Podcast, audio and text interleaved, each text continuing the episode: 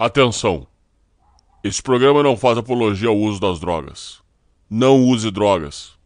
Salve, Helios. Tranquilo? E aí, China, da hora, mano? Da hora, mano. Como é que tá sendo o seu... Sua manhã, né? Agora são 9h23. É, eu fiz minha caminhada de, tipo, de costume. Agora eu tô de férias, então segunda-feira maravilhosa aí, porque é, é um dia diferente para mim. Eu trampando direto e agora eu tô de férias. Fiz uma caminhada, ouvi o De Carona que eu gravei com o Ratinho. E agora vamos gravar aí, né? Um, uma história maravilhosa aí que vai ter hoje. É, hoje, hoje vai ser daquele jeito. Eu acordei faz acho que uns 20 minutos, cara. Acordei e já ansioso aqui para gravar. Demorou. Bom, vamos fazer um agradecimento aqui. Tem o Diego Lopes que ele fez aqui essa essa intro, né? Essa vinheta aí pra gente. Também vai estar o canal dele no, na descrição do, do podcast. Lembrando que ele é professor de música. Então, quem quiser Se tiver interessado lá... aí de alguma aula, alguma coisa, é só falar com ele lá. Exatamente. É, quem quiser entrar em contato com ele, saber o que ele faz lá, vai estar a descrição lá no canal. Bom, lembrando que a gente é do Rusga Podcast também e a gente tem nossos episódios lá com nossas histórias. Todas elas são relacionadas ao mundo das drogas que a gente fez parte aí. Tá? Aqui a gente está falando sobre experiências que aconteceu com a gente, não coisas que a gente tirou da, do site da UOL ou do site do Google ou de qualquer outro site de viado por aí. A gente tem coisas aí que a gente está falando, tudo mas, tipo assim, coisas a gente fala de outros assuntos, mas a gente, a maioria das vezes, vai estar falando sobre de experiências da, do mundo das drogas que a gente passou. E graças a Deus superou, entendeu? Isso. Por isso que a gente viemos aqui criar esse. esse é, criamos o, o Rusga, depois veio o Só Droga, onde a gente passa nossas experiências para as pessoas entenderem como funciona esse mundo e como a gente saiu, como, sabe, a dificuldade, as coisas que a gente fez e é, eu me sinto muito feliz por saber que muita gente está é, é, conseguindo da, dar início à sua luta contra esse, esses vícios, porque esse negócio aí realmente destrói muita gente, muita família aí, e isso daí precisa de ser contido, pelo menos para algumas pessoas, porque eu até acredito que nem todas vão ser salvas, nem é, todas realmente. vão melhorar, entendeu? A gente também não está aqui acreditando em contos de fadas. A gente está, sabe muito bem como funciona a realidade. Então a gente tem a ideia de passar isso daí para que pessoas que estejam iniciando a sua luta tenham conselhos e, é, e, tenham esses exemplos que a gente vai estar tá dando aí. E hoje vai ter o grande exemplo do China, que vai estar tá conversando com a gente aqui sobre parte da, partes da, da vida dele, que são importantes aí, para a gente entender como que funcionou com ele e e para quem tem curiosidade de saber mais sobre esse essa figura aqui do, do da, dos podcasts que a gente faz. Ô China, começando aqui, né? Como sempre tem que ser essa pergunta porque é o começo de tudo. Eu queria perguntar para você como é que foi a sua infância, família, irmãos, amigos próximos, tudo isso daí, primos e como que era a rua, aquele negócio todo ali. A sua casa, se tem detalhes, coisas que você lembra com carinho ou com tristeza. É, eu vou, antes de chegar à infância, só vou falar uma coisa que, quando eu nasci, né, cara? É, quando eu nasci, eu nasci com cardiopatia congênita, comunicação intraventricular do átrio, não sei o que lá, do átrio único lá. Até faço acompanhamento até hoje. Nasci sem as válvulas do coração lá, mó sei ver, sei a, pra quem é médico aí, vai saber, porque até hoje eu não sei o que significa isso. E, tipo assim, era, era um, um cara que ficou. Tipo, não, não descobriram de imediato que eu era cardiopata. Quem fez essa descoberta do nada foi meu pai. Ele disse que uma vez eu, eu tava. Ele tava me dando banho na banheira, bebezinho, e veio um bagulho nele de de levar no médico porque eu não sei se eu, foi meio que intuição dele ou foi um baú que ele viu minha respiração estranha e quando viu lá tava tava eu era realmente um cardiopata. Fiz a cirurgia no dia 18 de março. a essa data é importante que depois vai acontecer alguma coisa que vocês vão entender no futuro. É no dia 18 de março de 98. Eu tinha acho que oito meses que eu nasci em julho, né? Dia 13. Aí beleza. E eu sou o caso de 98. Até hoje, quando eu vou nesse hospital, eu faço acompanhamento de seis em seis meses, pá, tem gente ainda que vai lá para tirar foto comigo. Olha o caso de 98 aí. Que eu fiquei em coma 11 dias, tá ligado? Foi uma loucura da porra. E então, então temos um famosinho aqui. Tem, tem, tem um. o famosinho do, do, do hospital lá. Aconteceu isso comigo também. A minha mãe falou com vocês aí comigo. Que eu, eu tinha duas, uma que eu nasci com 5 quilos, aí eu era muito grande, aí chamava ah, de gigante. Porra. E também a, o pessoal falava que eu tinha um saco muito grande, tá ligado? E aí, aí foi que as enfermeiras ficavam loucas lá para tirar foto comigo, que era grandão e com um saco grande agora. Isso daí é só, só quem passou para aquele tempo lá, que eu não bebia, né? Então não entendi porra nenhuma. Caralho. Então, minha, minha infância, cara, foi muito boa. Era uma criança normal, um, um, um maluco bem louco, humorado, é, gostava de fazer palhaçada, é, tipo, vai, guerra de mamona, porra toda, se alimentava mal pra caramba, tá ligado? É mais ou menos assim. Minha infância com meu irmão foi com, eu tenho dois irmãos, né? Um mais velho, acho que é dois anos mais velho e, e um de oito anos, mas é por parte de mãe morava morava na casa de cima e meu avô e meu, minha avó paterna embaixo. Minha casa, eu, eu não eu, agora lembrando, eu nunca gostei daquele bagulho, mas minha casa, ela as paredes eram amarelas, mano. Eu não gostava daquilo, daquela amarelo, mano.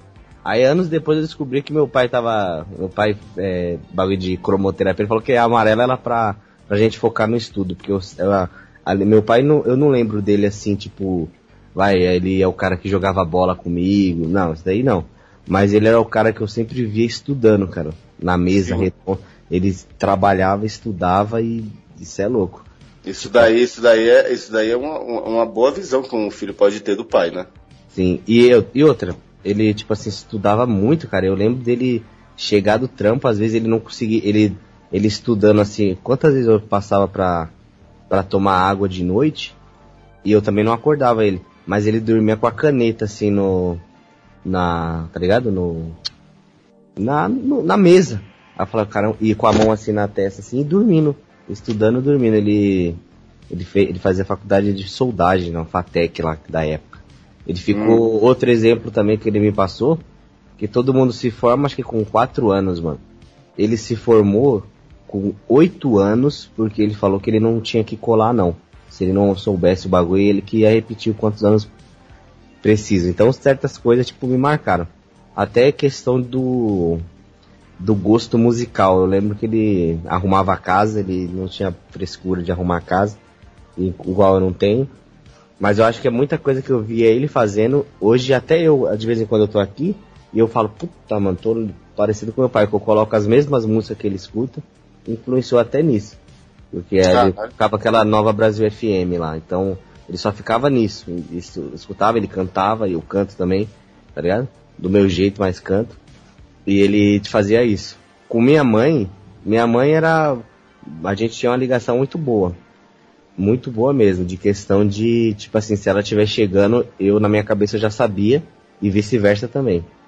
Era, tipo, muito bom mesmo, muito boa. Foi se deteriorando com o tempo o tempo foi assim crucial para desmoronar isso daí. Por quê? Porque tipo assim, tudo foi em ruína, cara, quando quando ela começou a querer se converter para para a igreja evangélica. Ah, não tô falando que a pessoa que vai para essa religião vai virar podre, tá ligado? Porque é, o problema, na verdade, é na, é na pessoa. Ela poderia se converter até ao budismo, ao monge tibetano, os caralho, mas não ia dar certo porque era uma pessoa é, que, pela soma de escolhas erradas, se frustrou com, com o espelho do tempo. Mas daí é, é outra fita. Eu lembro também que no Natal, isso aqui é uma lembrança muito boa que eu tenho na infância. É, no Natal a gente ia pra umas lojas mesquita. Meu avô me levava umas lojinhas para comprar brinquedo, cara. Eu lembro que eu sempre comprava a mesma coisa, que eu comprava sempre uma carreta. Chegou em casa teve várias carretas de várias cores, tinha aqueles boi de. Acho que era da sua época também. Uns brinquedinhos de, de vaca, de cavalo que é colorido. Você já teve, já viu esses brinquedos? Tinha, antigamente até aqueles soldadinhos que parecia que eles estavam em cima de uma prancha. Puta, muito, muito louco. Você tinha esse daí também? É, tinha um monte daquele é, Você boneco. tem cara, né, você que tem cara que gostava de bagulho de robô, eu tô enganado. Cara, eu colecionava muito boneco de, de, de personagens de, de histórias em quadrinhos. Até mesmo aqueles do Cavaleiro do Zodíaco. Só que os Cavaleiros do Zodíaco eu não. Eu roubava, né? Eu ia no Shopping Center Norte pra roubar aqueles bonecos lá. E aqueles bonecos eram caros, hein, cara? Naquele tempo lá eles eram 50 reais, isso em 95, Não, é. 96. Oxe, é caro pra caramba. E ô, em 90 e poucos é- esse era dinheiro pra caralho, né? Não? Dinheiro, dinheiro pra caralho, pô. Isso era o equivalente a acho que 200 reais hoje, acho que o 300. É. É, porque foi. Acho que foi em 94 que mudou os real lá, não foi um bagulho assim? Você é louco. Isso mesmo. É, também eu lembro do. Que, que tinha uma carreta, tinha um. É, você já ouviu falar em bug? Eu sempre queria ter um bug. O bug era aquela. aqueles carrinhos motorizados, mas aí não tinha condições, né? Eu comprava mais é, essas carretas e uns Pokémon lá que eu era fascinado por Pokémon. Essa é uma lembrança ótima que eu tenho. Eu, Tipo, passava as férias na casa da minha tia. Meu, meu tio tinha um Fusca lá que cabia uma 60 pessoas dentro. E tipo assim, uma infância tranquila, normal. E depois que. Ah, outro detalhe, depois que minha mãe começou a querer se converter pra esse bagulho aí, aí foi o casamento foi por água abaixo também, porque pra você ter uma ideia, aí já faz acho que uns 13 anos que eles se separaram. Ou mais. E fazem mais ou menos 15 anos que eu não vejo minha mãe dar uma risada, mano. Pra você ver, a pessoa. velho. A pessoa, tipo, é, bateu a nave. Bateu a Você, nave. morava, você sempre morou aqui naquela, nessa vila aqui que eu moro, que eu te conheci, ou você- antes, assim, de você nasceu em outra, como que foi? Eu nasci no. Não, nasci em outra quebrada, lá pro lado de Mogi, lá pra aqueles lados de Suzano ali. Morei lá um, mais pouco tempo. Caralho, você nasceu no alto do Tietê, naquela região? Não, eu nasci no normal mesmo, no. Na, no nosso município aqui. Mas Sim. eu morei pra lá. Ah, sim. lá um tempo. Aí depois o tempo passou e eu. Eu lembro que a gente ficava em uma casa e depois ficava em outra, mas sempre naquela região, né? Aí os anos se passou, fui perguntar pro meu pai. Falei, ô pai, qual que foi a fita aí? Eu lembro que a gente se mudava muito, aí ele. Não, isso aí não preciso falar não. Aí foi insistir, né? Aí ele falou que minha mãe arrumava treta com, com as pessoas do, do bagulho, brigou por causa de varal e era mulher de um traficante lá e teve que. Eu tive que dormir na casa da minha tia lá. Vixe, mudava de casa porque minha mãe arrumava treta, mano. Você acredita? Puta, tem, tem- mas tem mulher que é, realmente ela é assim, cara. O cara é sossegado, mas a mulher não tem É limite, não tem limite. Isso aí acontece muito, sabia? E todo mundo pensa que é o contrário, que é tipo assim, é o cara que arruma a treta no bagulho, mas tem esse, esse caso aí. A mulher não tem limites e o cara tem uma personalidade muito tranquila e de boa, tá ligado? Isso é Hum. ruim pra caralho, velho. Ele até me, me revelou que, que, ele, que ela tava tão meio tirana assim com ele, né? Porque meio que é da natureza da mulher, né? Se não, não segurar, ficar meio tirana. Que ele falou, ele falou pra mim, depois de grande, né? Ele falou, mano, teve um dia que ela veio, tipo, me bater, eu tive que dar um tapa nas costas dela pra ela entender que eu, eu não sou palhaço, mano. Eu falei, puta que pariu, sério, mano? Ele falou, caralho, bagulho que eu nunca imaginaria, mano. Outra coisa também que, que acontecia. E a lembrança que eu tenho, minha mãe era uma pessoa estressada, mas eu, eu apanhei muito dela, todo dia eu apanhava, mas daí não é, não é que ela era violenta não, eu, eu fazia por querer. Porque eu tenho uma característica, mano, que se eu pego pra louco uma coisa, eu sou extremamente implicante, cara. Eu implico com, com, com as coisas e já era, pra, pra, pra atazanar mesmo, pra perturbar o ser humano. Aí eu, esse daí eu gostava.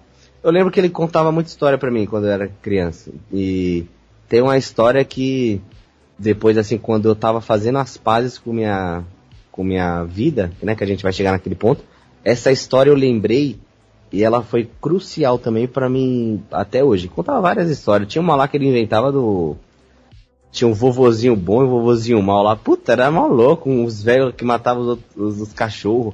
Aí onde enterrou o cachorro saiu uma planta, uma árvore. Puta, uma história muito louca. Eu gostava pra caralho. Mas a que mais me marcou foi uma do.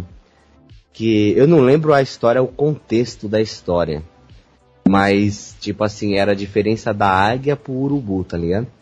A águia, ela pega a presa, mata a presa e come ela fresca, né, mano? E o urubu, ele espera as carniças para comer. A história, ela devia... Aí eu falei, puta, mano, da onde que esse cara tira essas histórias? Depois eu perguntar, ele falou que ele inventava. Minha mãe fazia a mesma coisa, ela inventava histórias e a gente se intertia com aquele negócio pra caralho, velho. Né? Ficava lá, tipo. Qual que era as sagas, assim, você lembra? Cara, era tipo. Ela pegava. As sagas era ela e o irmão dela, que é aquele que tem um bar aqui da onde, perto onde Sim. nós moramos. Tipo, eles se aventurando lá no sertão lá do, do, do Ceará, tá ligado? A história era simplesmente deles, deles dois, como se fosse dois aventureiros, tá ligado? Daí eles começavam a fazer um monte de aventuras malucas e isso daí para nós, cara, era maravilhoso. E a gente ficava pedindo isso daí toda noite para que eles, para que ela falasse, quando contasse essas histórias para nós. É bem legal que, tipo assim, é meio que um, um barato mágico, né, da, da, da é, infância, né? Que nem tem uma citação do, acho que é Rubem Alves, que tem um livro bom pra caralho dele, receito. É, Ostra Feliz não faz pérola. Ele fala a questão da, da, da história, de contar história. Ele disse que aí a, ele, a filha dele falava assim, ô pai, pai, onde que. Mas aconteceu mesmo, aconteceu de verdade? Aí ele falou assim pra. Ela falou assim, essa história não aconteceu para que quando eu contasse para você ela acontecesse sempre. Eu acho, achei muito interessante essa analogia, porque eu ficava pensando também, porque às vezes eu queria sagas é fatos reais. Mas meu pai não contava muito bem essa. Mas que ele não era metido louco mais de inventar, né? A, a prova é tanta que eu, pro meu filho, ele não vai ter esses heróis, esses palhacinhos aí, não. É Marvel, ixi, essas palhaçadas aí, o caralho. Eu já criei já várias histórias aqui para contar para ele. E eu que inventei os nomes do, dos personagens. Posso falar, falar nisso, não teve um tempo que você falou que estava escrevendo umas, umas histórias, né? É, que é um livro que eu tenho, que eu comecei. Eu tenho mas é projetos que eu tenho que acabar um dia. O livro tem bastante página, inclusive, é o Saudade de Mim e A Lenda de Nafron, que Lenda de Nafron é uma ficção. Apesar que o outro não era para ser uma ficção, mas acabou virando uma ficção, o Saudade de, o Saudade de Mim. Mas aí é, loucura, lá que uma, um dia eu vou pegar pra louco aquilo ali. Aí, nessa minha história aqui, eu já criei um, uns personagens aqui, ó. Vê se você vai curtir, né? Os vilão é o seguinte: é o Chico da Serra, o cara espumada e o mago chamado Évola. é, já tá uma. Eu, eu, eu, gost, eu, gostei dos nomes, mas é, agora eu não sei qual é, é o negócio. Não vai dar spoiler do negócio, não. Depois você me passa tudo isso daí. e o, o Flavião também vai ser um herói. E vai Puta se passar. Que pariu, Flavião, cara. A Flavião, isso daí tem nome de nóia, hein, cara. Puta que pariu, velho. E o, e, o, e o lugar vai ser o Senicateto, né? Que é uma mistura aí. Caralho. Mas, mas foi, mas foi. Mas a, a, esse seu filho vai ficar, vai ficar viajado da cabeça, hein, cara. é, Acho que tá sim. Mas tipo assim, minha infância foi basicamente isso. Uma brincadeira que eu gostava pra caralho era esconde-esconde e polícia e ladrão de bicicleta. Puta que pariu, é melhor. Sabe, sabe por que essas, essas brincadeiras eram as melhores? Por causa que elas não, você não precisa de nada, cara. É. Você não precisa de nada, você precisa só das pessoas, tá entendendo? Esconde-esconde é uma das brincadeiras mais legais que existe, você não precisa de nada. Agora, hoje em dia, ah, eu vou brincar, preciso de um monte de porcaria feita de plástico. Ou se não, é tá, tá online no jogo pra. Isso. Não, então, então, um monte de porcaria feita de plástico, metal e não sei o que. Tá entendendo? O ser humano é tão palhaço, tão lixo hoje em dia assim, que assim, tudo para que ele precisa, precisa de um monte de objeto feito de plástico, metal é, e, outra, e outros materiais de merda, tá ligado? É não. sempre a mesma coisa. Ele não consegue, por exemplo, ah, vamos, vamos tirar um pega-pega. Isso daí pra ele já é estressante. É. Entendendo? Pra ele já, ah, eu vou correr, não quero correr, não consigo correr. Puta, então as crianças ficam fodidas. Sojada, criança sojada. Mas, mas, mas, mas isso, daí, isso, daí, dá pra entender. Isso daí vai acontecer mesmo, né? eu não vou nem reclamar. É, é, assim que as coisas vão ir andando mesmo. Apesar que isso daí não, não é uma coisa assim que, tipo assim, ah, isso é geral. A gente, quando a gente fala assim, ah, isso é geral, isso é mentira. Tem muita criança no Nordeste, crianças em favela, em vários lugares, que ainda não chegou a esse monte de porcaria, desse monte de lixo que os pais dão, que esses pais bosta, que eles pegam e ficam enchendo as crianças de porcaria de plástico. Tem muita criança que não tem essas condições e elas vão e recorrem a mesma a jogar taco, a, a brincar de mãe da rua, mãe da mula. É, bater cartinha. É, até, até cartinha. é, se, se não tiver cartinha, eles inventam ainda algum- alguma coisa, É. entendeu? Eu lembro que te- tinha criança que fazia Beyblade com tampinha de, de de detergente. detergente. A Deterblade, pô. Oxe, eu É, tinha uma então. Deterblade. Nossa, foi uma história da infância, inclusive. É uma história bem, bem boa. Você falou agora. Teve um Natal que acho que meu avô me deu um jogo de botão. Meu avô também é um cara que tem extrema influência sobre minha vida. Meu avô é top. Ele me deu um jogo de botão. Aí ah, não joga botão? Não, não achava graça jogar botão. Beleza. Futebol de botão, né? Que os caras falam. Aí a gente, a gente usava ele como estádio pra, pra Beyblade. É, tinha uma Beyblade que era 16 conto numa papelaria que vendia, top. Beleza. Quando que, quebrava nossas Beyblade, meu avô remendava com arame. Ele pegava, furava os- a, a extremidade de cima e de baixo, ele fiava um arame e fazia o bagulho. E o, com ar- a minha, eu abria de propósito para ele co- colocar arame, porque aí quando batia um arame no outro, saía uma faísca da porra, e era muito da hora de ver. Teve uma vez que na tampa de tampa de tambor azul era um era o melhor estádio pra duelar Beyblade. Tinha um o bissexto, um, um, brother lá, que ele bateu a Beyblade dele com a do meu irmão assim, é tipo Let It né, que até falava, pum, quando bateu, mano, foi plástico, foi arame pra todo lado. Ah, engraçado pra caralho. Muito bom. Esse, Eu lembro- Esse, esse barato de arame, esse barato de arame é, é, tipo, é um clássico, né? Pra gente que gosta de fazer gambiarra, tudo dá pra você remendar com arame. se, se, se é, se é borracha ou plástico, você vai lá, fura com, com um prego quente, aí mete e costura com arame. Se, se é um outro negócio, vai lá, fura e, e coloca arame. Tudo é arame, cara. Isso é muito bom, cara. Muito bom mesmo. Isso é, isso é, isso é maravilhoso como a o ser humano Fácil. começa a pensar e consertar as coisas. Esse barato aí que você tá falando, isso lembra que, tipo assim, você, você era muito ligado a esses baratos de anime, né? Você gostava desses baratos aí? Ou música, arte, em geral, assim, porque... Então, até tem um, tem um poema aqui do, do fundo do poço e que você ama poesia, que eu sei. É. Você não, você não, não, eu, sei, eu, sei que esse, eu sei que esse episódio, ele é sobre sua história, só que é o seguinte, isso não, isso não te dá o direito de você começar a me incomodar. Você, você não me vem, você não me vem com poesia não, cara, mas fa, fa, fa, fa, pode falar Gina, como Então, que quando é? eu falei do meu, do meu tio que tinha um Fusca, a gente, ele levava pra gente pros eventos de anime e tudo. Comecei com Pokémon, com os caralho. Beyblade também, mas eu, eu gostava muito do Yu-Gi-Oh! Eu achava muito. Eu sei que você ama também Yu-Gi-Oh!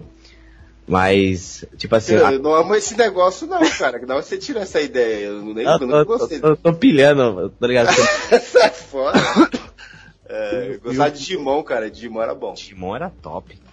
Aí um que você falou que eu não lembro era o Tentimuyo. Isso daí eu ainda não, não, não lembro. cara. Tentimuyo é, é, é, é tipo um anime. É um é anime, tipo assim, é um anime que é o seguinte, tipo, um moleque, ele é um. Um moleque meio beta, meio betinho, assim, que ele mora na, num, num- Tipo, numa montanha, num templo, que os o pai dele, que é um pai solteiro, parece, e o avô dele. E eles cuidam do templo. E é um moleque betinha lá que ele não pega ninguém e ele é um moleque sossegado. E aí o que acontece é que começa a cair um monte de mulher do céu, que vem de outro planeta. Aí vem uma bandida que tá sendo perseguida por duas policiais também são gostosinhas. Aí vem a bandida é gostosinha, aí vem duas policiais atrás dela. Depois vem uma princesa que tá atrás dela. Depois eles descobrem que tem uma, uma, uma cientista presa também lá no. Tipo assim, aí começa a aparecer um monte de gostosa na, na, na vida dele e ele não sabe o que fazer, né? E é tipo, é- eu acho muito bom, cara. É, é meio, meio comédia romântica, mas eu acho muito bom aquele desenho. Caramba, top. Qual que era, era a ligação com música, cara? Com, com música e, e anime, porque eu, eu lembro, inclusive, tem uma abertura, não sei se é abertura ou é um encerramento do Berserk. Malandro, a música é perfeita, mano, e o anime também é monstro. Berserk, Samurai X, Essa, esse daí, também, pelo amor de Deus, isso aí é simplesmente um dos melhores animes do, do, do mundo, cara. É- só, só viadinho que não, não curte um negócio daquele, cara. Que dali é te- terrível, Te- cara. Tem um bagulho que, que me marcou também, quando, quando, não sei se vai lembrar, mas quando vai matar o Aoshi lá, tem um, um grandão lá que ele toma vários tiros lá, ele morre, e ele morre com honra, aquele bagulho me marcou muito, cara, aqueles bagulho de honra. Porque o anime, ele, se você pega as coisas boas, ele te inspira pra uns bagulho da vida, principalmente corpo físico. Pra você ter um físico interessante. Eu lembro que o Xixiu, que é o vilão dessa fita aí, ele, ele morre lá no, na treta lá. E ele fala que ele vai dominar o inferno e vai subir para pegar o maluco de novo. Você é louco, os caras loucos eu, da eu, eu, gostava, eu gostava muito, eu ficava betando, que tem esse negócio de você achar aquelas personagens femininas da horinha, né? Eu ficava betando aquela Kamatari, que ela tem uma, uma foice com uma, uma corrente e uma bola, assim, de, de aço no final. Porque eu achava muito louco aquela personagem, cara. Muito da hora, cara. É, tá, ali tem muito personagem bom. O Sano mesmo é um dos mais legais Nossa, que tem. puta. Ele só luta na porrada e mesmo assim, ele tem uma É. espada, ele tem uma É espada gigante. desproporcional, né? Isso, e tipo a do, do Berserk, no começo ele tem, mas depois ele passa a não usar e ele começa só a quebrar os caras na porrada, mano. Puta, muito bom, cara. Muito E bom. aquele Saito também. Então. É, eu tô Sai- olhando aqui, Saito é o, o Saito é o polícia, né? É, o, o, o Steve lá da. É, isso. muito, muito da hora. Então, É a- essa, foi a ligação, tipo, com o anime. Eu ia nos eventos, ficava lá degenerando, tomando um suco de soja lá, o MUP, né, que os caras falam.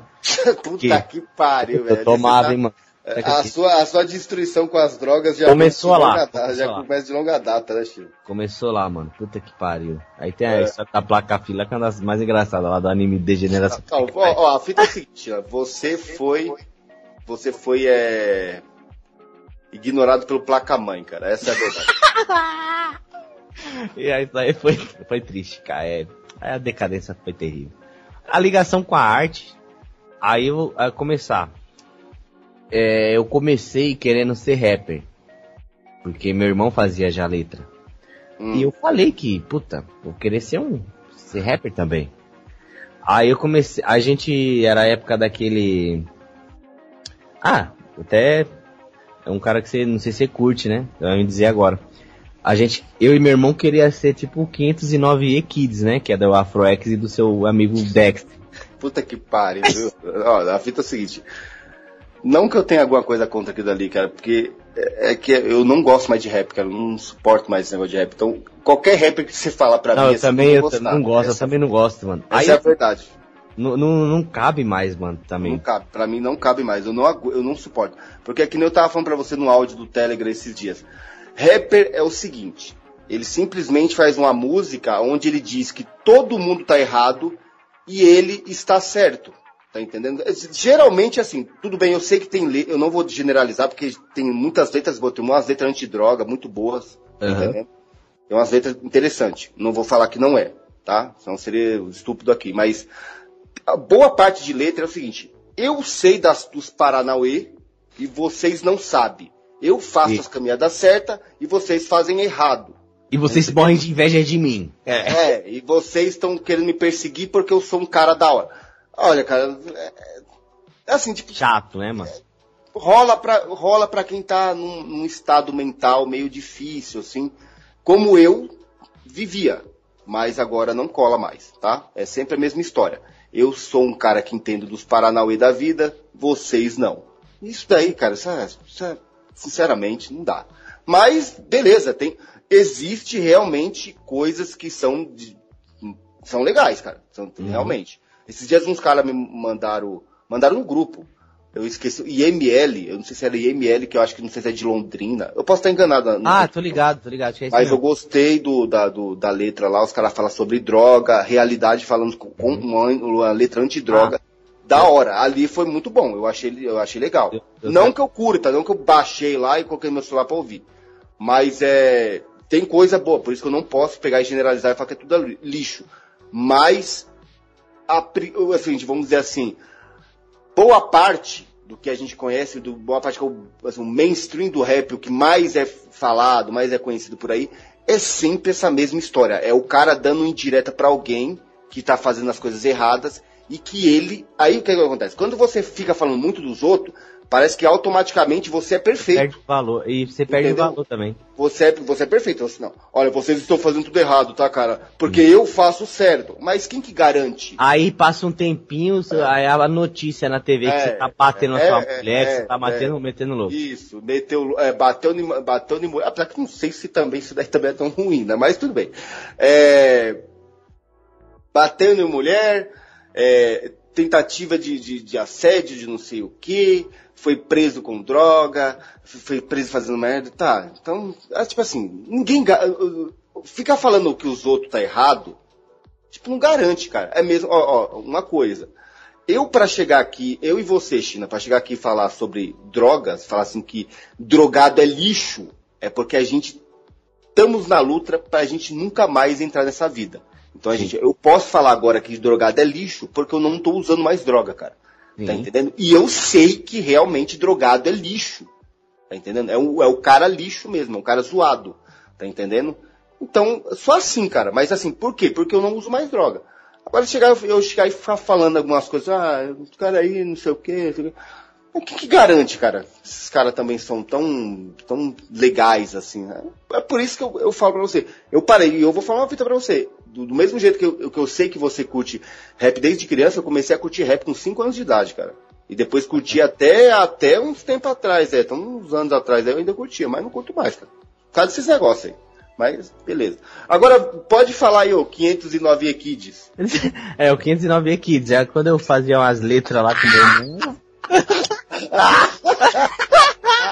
Mano, imagina, dois pardinhos, os caras quase, quase branquelo lá, querendo pagar de 509 Equids. Podia ficar show de bola, viu, cara? Ah, a gente tentou fazer até, a gente pegava umas bases lá, mas é, eu escrevia sempre uma. Meu irmão era tipo assim, até eu tenho música pra caralho, acho que eu devo ter umas 16 músicas que eu mesmo escrevi, pá. Mas, tipo assim, é. o meu jeito, o meu irmão, para fazer uma letra, ele, ele pega um motivo, assim, um, um porquê, e ele vai estudando para falar. Então as letras dele ficavam muito foda. A minha não, a groselha que vinha na. É, groselha com menta ou porra com nada. O que vinha na minha cabeça, eu já tá meti o louco lá, não tinha contexto nenhum, mano. Até hoje, minha, minhas músicas são extremamente metafóricas. Peraí, peraí, peraí. Você tem que entender que isso daí é arte, tá? Isso daí é arte, isso é licença poética, e qualquer coisa que você fazer é arte, tá? Segundo, é, isso segundo, os conceitos de arte, é, segundo os conceitos de arte moderna, qualquer lixo é arte. Qualquer coisa que você fazer é arte. Tá entendendo? Cagou na, cagou na privada, deu descarga arte. Opa, arte. Tira uma foto antes, se, arte. Você tirar foto e filmar, arte, isso é arte, cara. Opa, isso é. Sim. Tá entendendo? Então você, você não, não, vem, não vem com esses conceitos aí arcaico aí de que não é arte, porque é, tá? Você viu aqueles lixos que eu tirei foto quando eu tava na estação das clínicas lá, mano? Puta que é. pariu, mano. Mano, é, na moral, ele é muita, muita merda, cara. Muito lixo, mano. O senso do isso, belo isso, decaiu com, com. Você é louco, com o passar do isso, tempo. Isso, daí, sabe como que funciona? Isso daí é tipo assim, é é uma reivindicação de pessoas ilegítimas, tá entendendo? A pessoa não é legítima, ela não, ela, ela não faz, ela, ela não é, é mesma, mas ela, isso, mas é. ela quer forçar a barra, uhum. mas por que que tem muita gente deturpada aí, toda muita gente fudida da cabeça que abraça essas bobagens, né? Nossa, é muito isso, daí foi introdu isso daí foi lentamente introduzido na sociedade moderna que arte é qualquer lixo, tá entendendo? Ó, a prova disso é o que? Na época lá do eu curto MPB e pá, da época do Tim Maia, do Belchior, do ah. Sérgio, desses caras, é, pro cara lançar um disco, ele passava por vários críticos para ver se o bagulho, uma que ia dar, ver se ia dar dinheiro, mas para fazer o disco, lógico, o cara queria, eh, tava tangendo ali o lucro dele, mas ele via se o cara era bom ou não, porra. E tanto é, é que aí agora hoje em dia, se eu pegar aqui agora, ou aqui, ó, can cantar uma merda aqui, editar aqui, eu posso lançar no, no YouTube, pô, no Spotify? Eu posso? Pode, pro, pro, então... provavelmente, vai, provavelmente vai aparecer uns amigos que eu falo assim, é pou, pou, pou, só sucesso, só progresso, Aí, irmão. Sim, é só tijolada. A, a, quebra, a, quebrada venceu. A, é, a quebrada, venceu. a quebrada produz e é de qualidade. É, Ai, que quem, lixo tipo assim, porra. Quem, quem, diria, irmão? Aquele garoto pequenininho e tal, é. agora é sucesso. Ah, Ai, pelo amor de Deus. na cara do caralho, vai tomar no cu. Ficar aplaudindo lixo, cara, vai se tá. foder. Ô, China, lembra como você mostrava seus baratos pra mim? Eu falei assim, ó, oh, mano, na moral, eu não curto não, cara. Não, eu mas... não curto, cara. Não, não mas curto. sabe, ó, eu não, eu não gosto de mostrar não. Mas é, a, a, acho que a cocaína tava tão na mente que eu pensava que você era um crítico terrível ali. É, é louco, muito Apesar lixo. que teve coisas que você fez que é legal. Não, tem, não vou falar pra você que não é, não. Tem coisas assim, que não que eu curta, que eu tenho baixado é, no meu celular, não, não, mas, é, mas, mas, é de boa, mas é de boa, mas é de boa, é de boa. Uhum. Só que assim, é, é, eu acho que você, como eu também, por, por, um tempo, a gente assim é, a gente foi contaminado por essa, essa questão de, de, de distorção da arte, tá entendendo? Eu mesmo achava que pichação era arte, eu pensava que tag de giz era arte, eu pensava que dadaísmo, é, Picasso ou qualquer outra porcaria, qualquer negócio é merda, isso. Sabe? Qualquer lixo velho, ridículo, era arte, para mim era, porque assim, quando você tá, principalmente quando você tá na cena underground de pichação e grafite, eles abraçam todo tipo de merda. Se você pegar, sei lá, Basquiat, os caras falam que daqui, Basquiat e mais... É, pelo amor então, de... aquilo dali, na, na cena underground de pichação e grafite, ele é mais... ele, ou você ama ele, ou você não entende de nada. Tá entendendo? E como você vai ver, aqui dali é um monte de porcaria velha ridícula, cara. É um monte de borrão de. Até criança. É porque pelo menos criança faz com sinceridade aquilo. Ele só era um, um doente mental mesmo. Aliás. Um, um xarope. Mas então, vou... o que, acontece? A gente era contaminado por isso, então a gente entende que a gente produziu algum tipo de bobagem no tempo. Então a gente compreende isso, né? E outra, eu vou falar um bagulho pra você. É, a arte, mano, puta, ó, acho que quando eu comecei com essas, com essas palhaçadas, acho que meu pai e minha mãe já tava se separando. Aí que foi que aconteceu? Meu pai falou assim, ó, fica na casa aí, que, que eu saio. Ó, meu pai foi firmeza. E embaixo morava a mãe dele, hein? Aí saiu pra minha mãe dar umas rameladas fortes lá, tipo de. Tipo, no. Não querer mais fazer, tipo, comida, tá ligado? É, bagulho terrível. Aí é, eu fiz. Eu e meu irmão, o integrante do 509 Kids, fizemos um impeachment. A gente foi visitar meu pai no, no bairro mais afastado e falou, ó. se você não voltar, nós não vai sair da sua casa aqui não. Aí fizemos um impeachment lá, jogando, jogamos ela para fora e meu pai voltou e a paz reinou. Mas enquanto tava nesse, nessa fita, no 509 Kids e pá, a arte, mano, é um caminho totalmente perigoso para adolescente drogado, cara. Ainda mais eu que já tava no conflito ali com, com, com separação, esses bagulho. Puta que pariu. Quem que é eu me inspirava? Eu me inspirava foi, no foi... Lane Staley do Alice in Chains, pelo amor de Deus, mano. É que foi introduzido dentro da, do, dos conceitos de arte moderna, blá blá blá, a droga também. Tá entendendo? Sim. Daí, isso daí ficou muito intrínseco. Droga e arte moderna é totalmente. é irmãos aquilo dali. Sim. É, você usa a droga e você expressa aquele monte de, de, de desordem. Lela, né? Um monte de desordem mental que acontece na sua cabeça Aí chega um cara, um normalmente um gay chega e fala assim, cara, muito bom, um gay narigudo. Aí chega e fala assim, não, cara, muito bom, muito, muito legal, muito interessante, achei legal, pá, isso daí revolucionou, isso é um tapa na cara da sociedade. Oh. E já era, acabou. Aí esse, esse, cara tem influência, e aí acabou. Aí eles, eles espalham isso daí para todo que é lugar e a gente tá fudido, né? Se, se não acordar, a gente abraça daí. Ó, e eu lembro que nas cenas de, de, daqui do, do bairro, inclusive eu tive um coletivo de artista que eu saí recentemente, inclusive, faz o que? Uns dois, três meses que eu saí, porque não dá. Aqui na região eu não conseguia muito show e os bagulho por uma colocação que eu fiz e minha colocação ainda não mudou. Porque um palhaço que era bem influente, um MC bem, bem conhecido aqui, disse que ele falou assim: caramba, temos que ver é, qual público a gente vai afetar pra gente saber qual, o que, que a gente tem que escrever e não sei o que. Mano, na hora eu falei, puta que pariu, mano, você antes dos 18 anos você já tá se vendendo, vai se fuder, mano. Porque eu, eu acredito, eu, eu, acredito que o seguinte, aí todo, mano, e tinha uns, uns cara grande da, da, os pessoal que organizava, aí falou, vixe, esse daí é doidão. Ainda mais, ainda eu gosto disso, porque eles nunca gostou de mim. Porque minha, é, pra mim o artista ele tem que ser ímpar. Eu, eu não vou fazer um bagulho que. Como que um bagulho vai sair de mim para te agradar, caralho? Eu vou escrever o que eu tenho dentro de mim e se você gostar, gostou. Se não gostar, foda-se. Então, graças a Deus, eu já criei essa rivalidade. Que no momento me abalou muito. Eu falei, caralho, mas eu não consegui me trair ali. Eu não consegui me trair naquele momento. Porque, pelo amor de Deus, né, mano? É zoado demais, cara. Só se é. vender podre, lixo. Esse barato aí, é tipo assim, como se falando sobre esse pessoal aí, tal, evento, revicis, não sei o quê. Como que era assim, tipo assim, um pessoal lá do. Porque assim, teve um tempo que eu te conheci, mas você já tava no rolê também. Já. Mas assim, eu lembro que, assim, por mais que eu conheci você, a gente colava no rolê junto, como eu era mais. Como eu sempre fui mais, mais velho, né? Aí o que acontece? É. Você é o quê? 10 anos mais velho que eu? 9? Por aí. Aí o que acontece, assim, tipo, acho que 11 anos deve ser. Você tem 25? 24. Tem... Ah, então, é isso. Ei. 12, sei lá. O que acontece é, por eu ser mais velho, por mais que colasse às vezes no rolê, você tinha uma galera que você tinha mais afinidade por questões de idade. Mesmo a gente, às vezes, usando droga junto, colando os rolês junto, andando os rolês, trocando ideia, mas tinha uma galera que você tinha mais bagulho.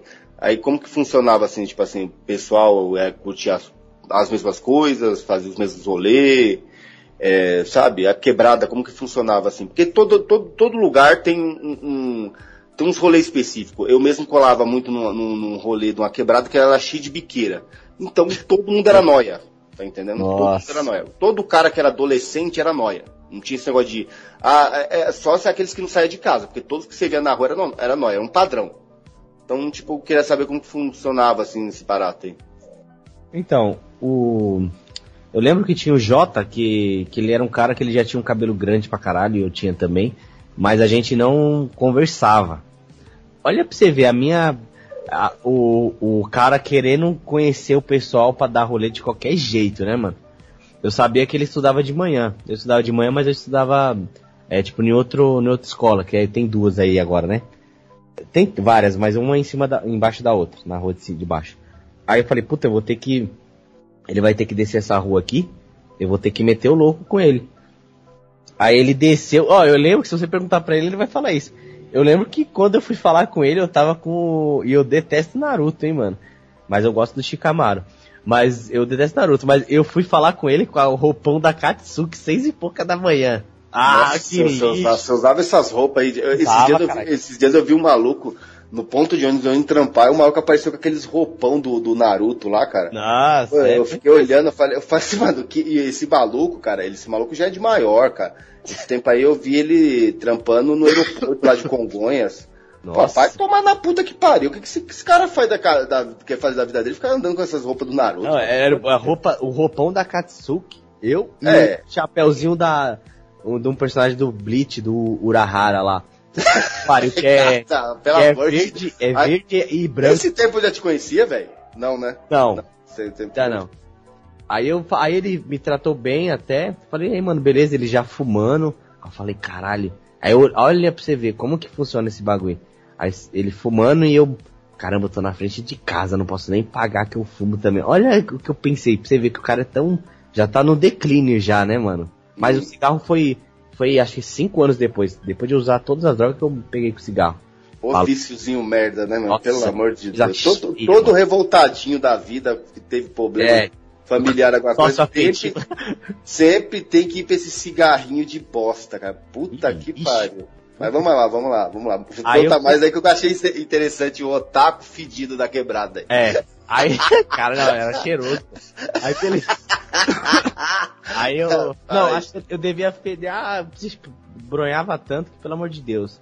Palhaço. Otaku, otaku Coomer. É, é que nem eu falei na pornografia. Eu conheci pornografia bem cedo de, de esses bagulho e me, e me destruiu até um tempo atrás. Mas beleza. Isso, isso não é novidade, cara. Isso é novidade que geralmente se você pegar, acho que é um perfil de cara que gosta de anime, otaku, assim, meio nerdão, assim, esse é um problema grave neles. Beleza.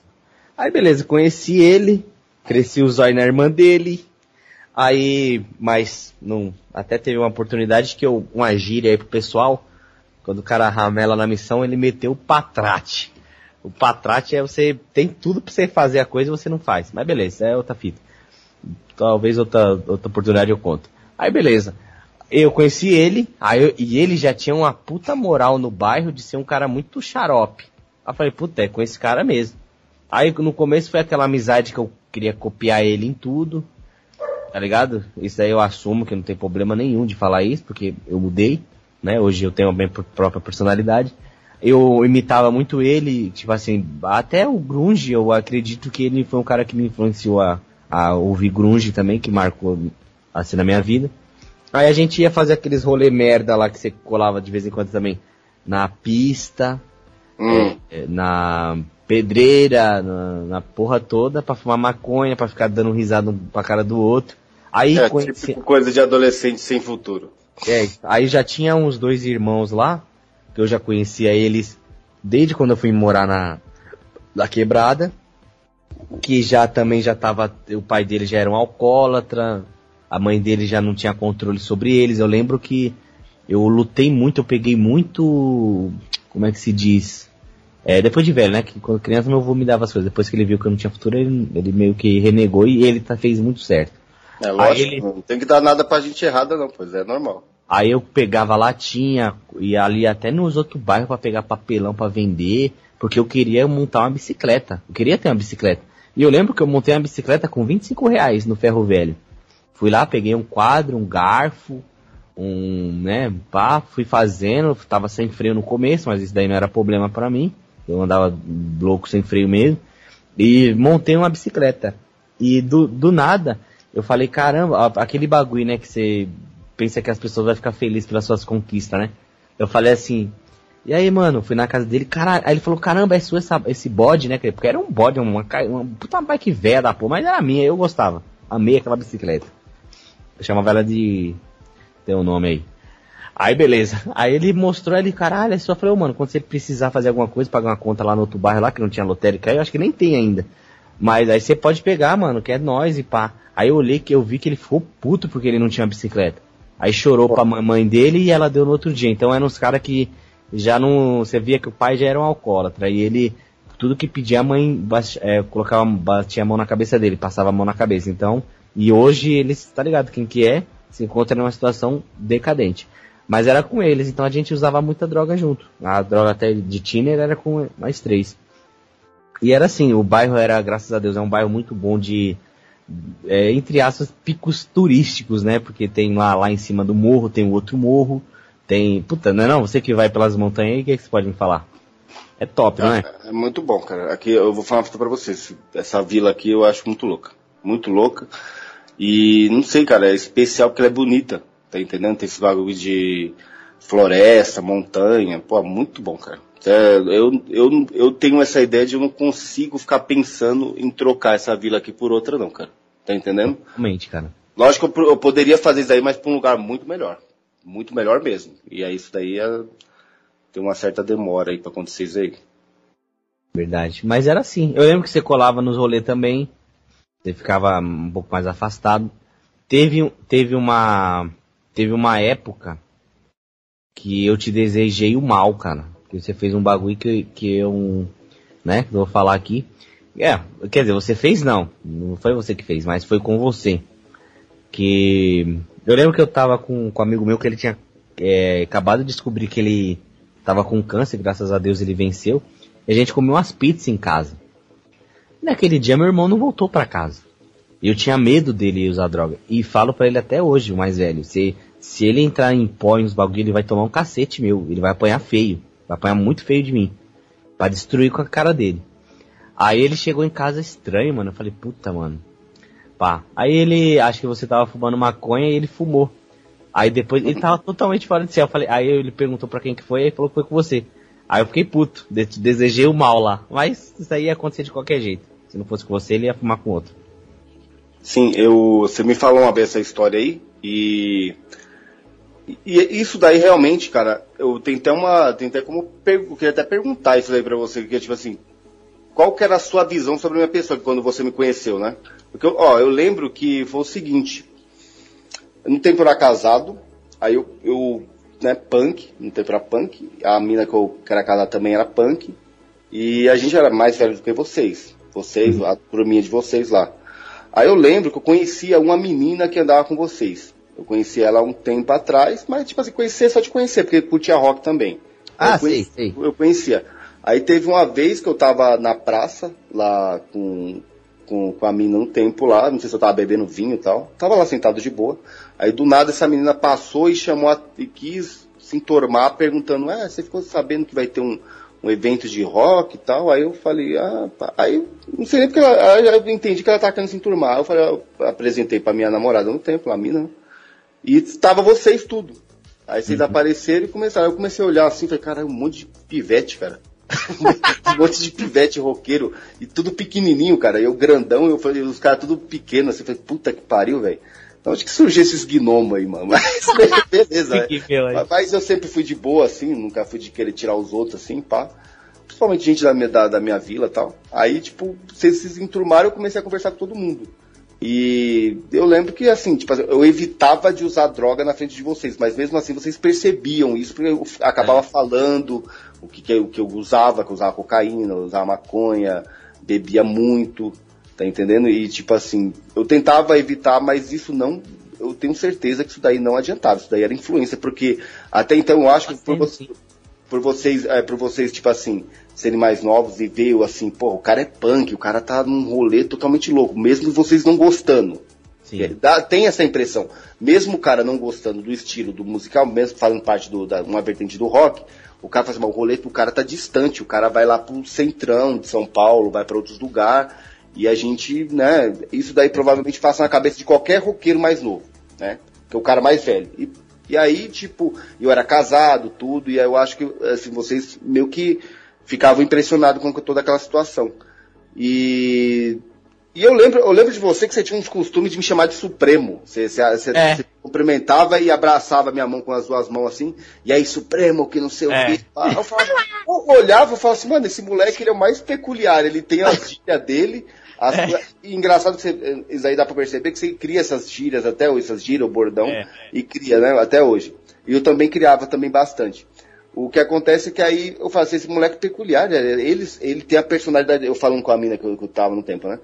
Esse moleque, ele é peculiar, ele tem um, o estilo dele, o jeito de se vestir, todo um jeito de falar, parece um maluco, um mago maluco, e ele, é. ele tem as gírias dele, ele tem um jeito dele de falar, né?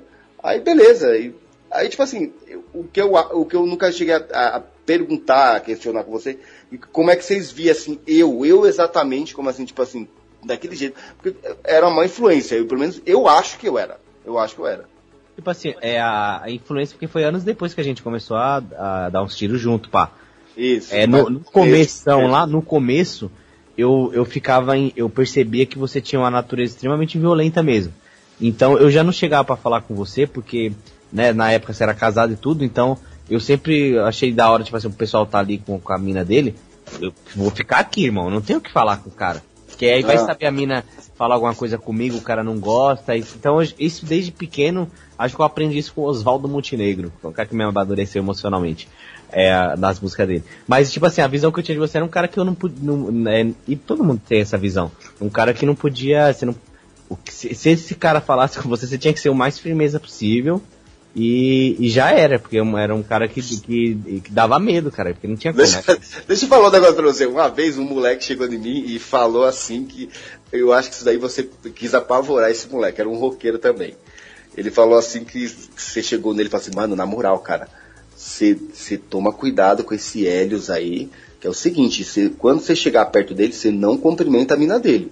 Porque a vez que o maluco foi inventar de querer cumprimentar a mina um dele. Um beijo no rosto, ele, não foi? Um é, assim? ele tacou o cara dentro do córrego, cara. E aí eu rachei o bico. Eu falei, caralho, mano, os caras exageram. Aí falou que foi você que contou essa, essa história. Lógico, como se eu estiver namorando, não, não tem esse negócio de cumprimento, de beijo, beijo no rosto. Ah, tem cumprimento de mão, cara. Na verdade, cara, ó, quando eu vou, tem um cara com a. Por exemplo, tem sua esposa. Eu falo assim, olá, tudo bem? Beleza? Tudo pronto, não tenho ideia com, com mulher dos outros. E eu também, se eu estiver namorando, eu não quero ninguém com ideia com a, com a mina, cara. Isso ah, é, é normal. Isso é normal. Isso é, isso é comportamento de, de gente. Tá entendendo? Isso é comportamento de gente. Ela, de repente, em algumas situações, pode até trocar alguma palavra, mas. mas Passar um cigarro, tipo, isso na época, daí, né? Isso daí, no tempo, eu ainda que eu era mais aberto a essas ideias, porque eu era punk e degenerado. Hoje em dia, não tem nem papo, cara. Não tem nem papo, não tem nem ideia. Na verdade, mulher não tem que aparecer em lugar nenhum, A mulher tem que estar em outro ambiente, cara. Um é. ambiente totalmente diferente do que o homem vai ficar, vai ficar participando. Né? Pelo menos eu acho isso daí.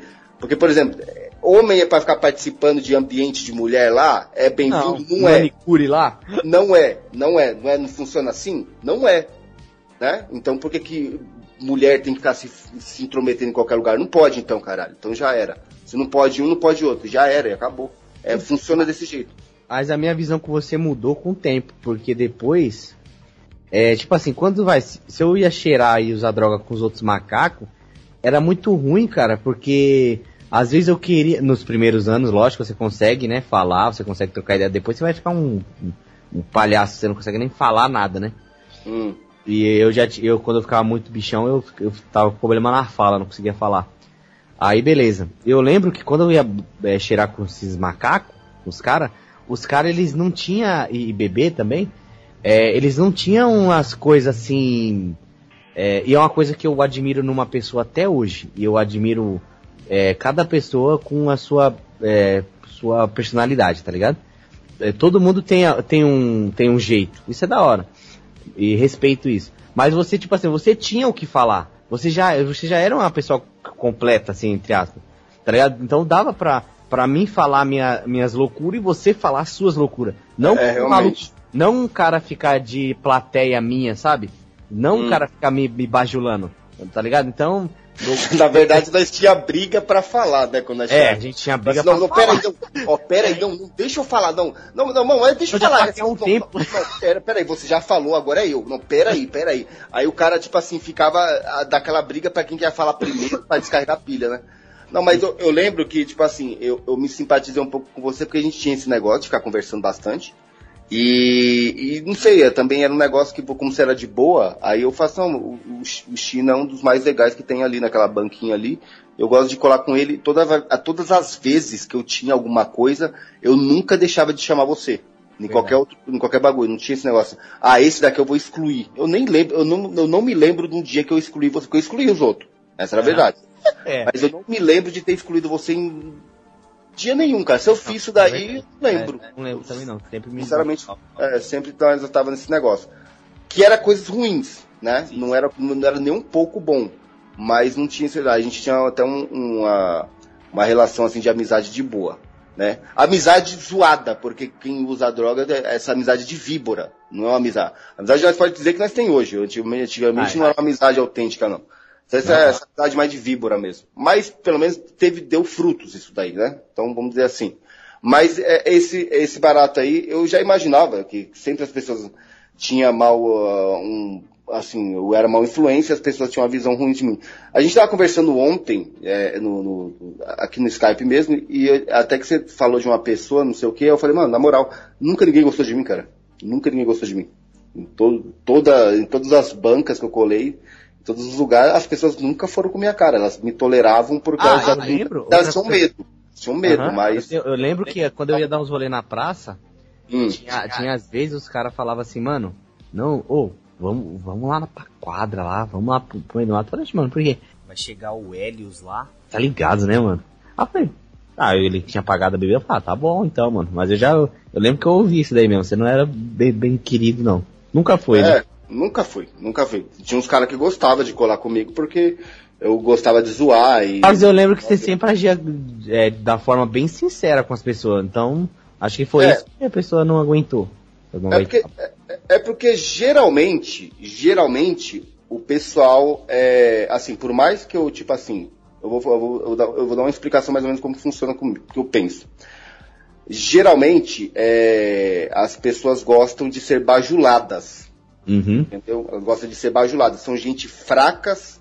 Ah, tipo, por mais que eu era um drogado, um sojado, um zoado, eu tinha muito de, uma, de um arquétipo ali ainda de, de tipo de um homem comum, cara, que é um cara que, tipo assim, sabe, não quer ser bajulado, não gosta de bajular ninguém, entendeu? Tem sua, sua, sua certa agressividade no seu nível, lógico que eu era meio é desequilibrado, mas eu tinha um certo um, um, aspecto masculino ainda, tá ligado? Mantinha isso daí.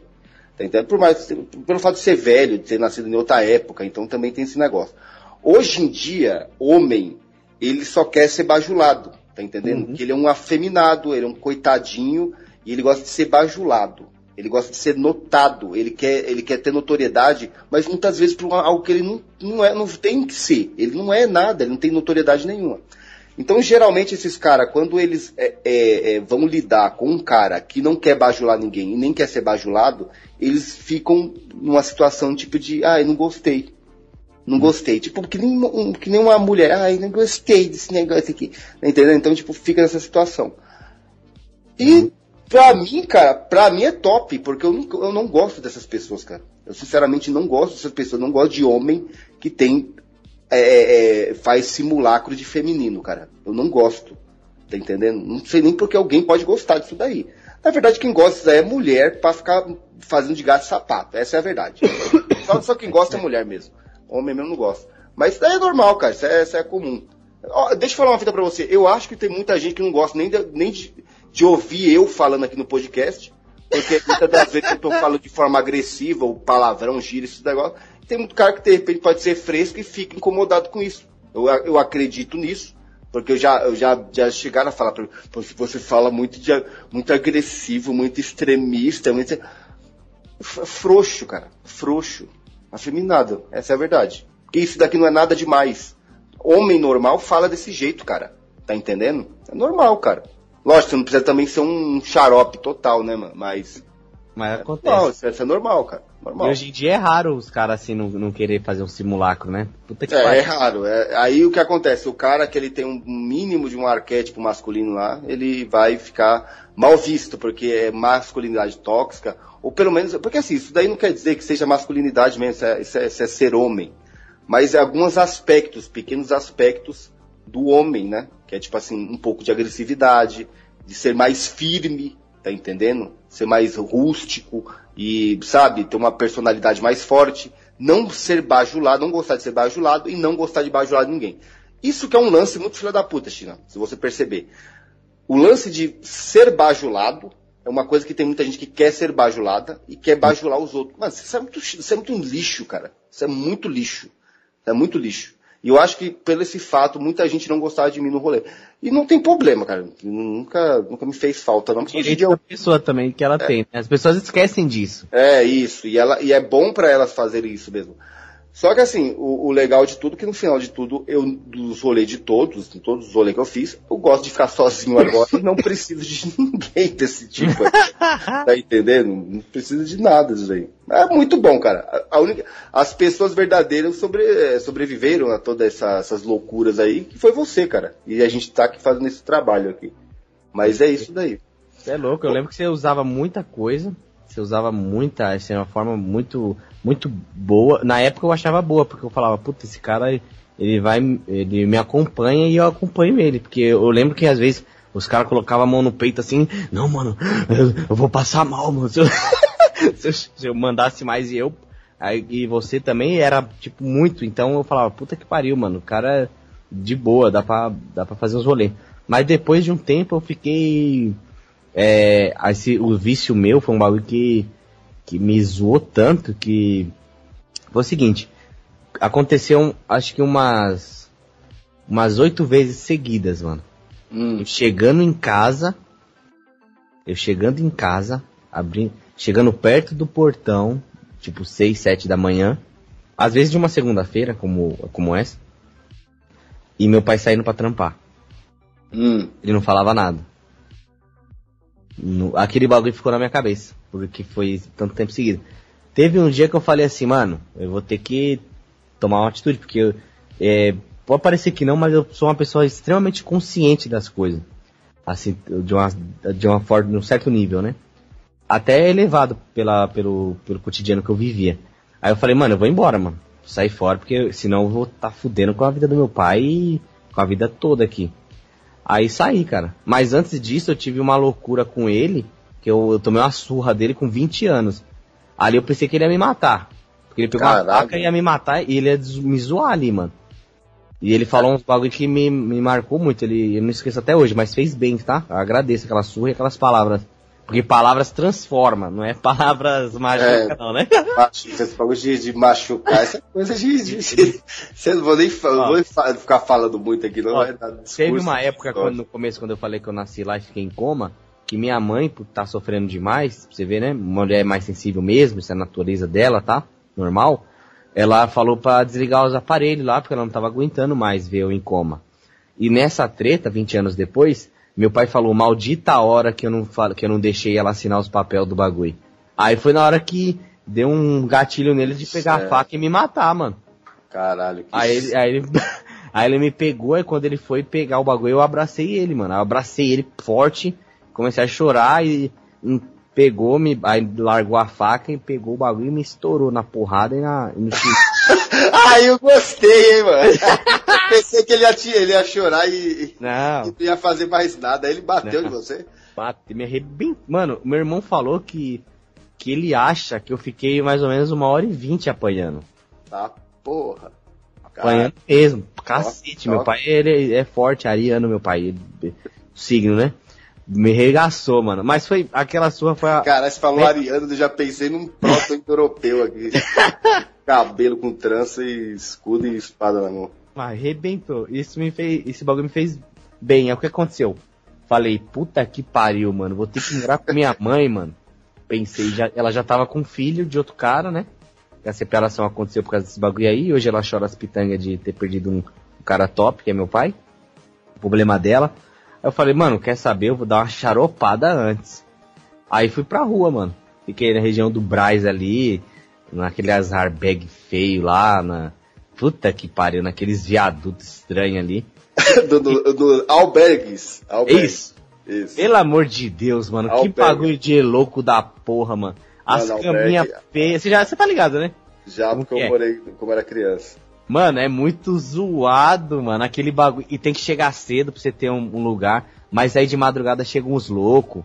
Aí os caras querem usar droga lá dentro. Daqui a pouco, um sem motivo nenhum, toma um soco na cara do outro. Isso. Sai treta. E daqui a pouco um tira uma faca e não sei da onde. Teve um lá, a história que o maluco pra ganhar. Ele tava. Ele foi foda, ele foi, entrou lá na, na, na organização do Arbex, sei lá, pegou uma. Pegou, ficou. Ele tinha falado pra mim, era um tiozão, que ele ele me ajudou pra caralho na rua. Mas não posso falar o nome dele aqui. Mas ele, é, maluco, tinha uma várias histórico de cadeia, mas foi, foi meu, meu, minha, minha, meu braço direito ali na rua, que ele não deixou ninguém meter louco em mim e foi me ensinando os bagulho. Uns bagulho que eu tinha já meio que aprendido com você, que era pedir, pedir coisa na, na, na nos, nos, lugares, né? Tipo, eu lembro que eu chegava assim, não, não queria roubar, né? Mas, tá ligado? Já, tipo, pequenas coisas em mercado de boa. Pra comida, pra comida, né?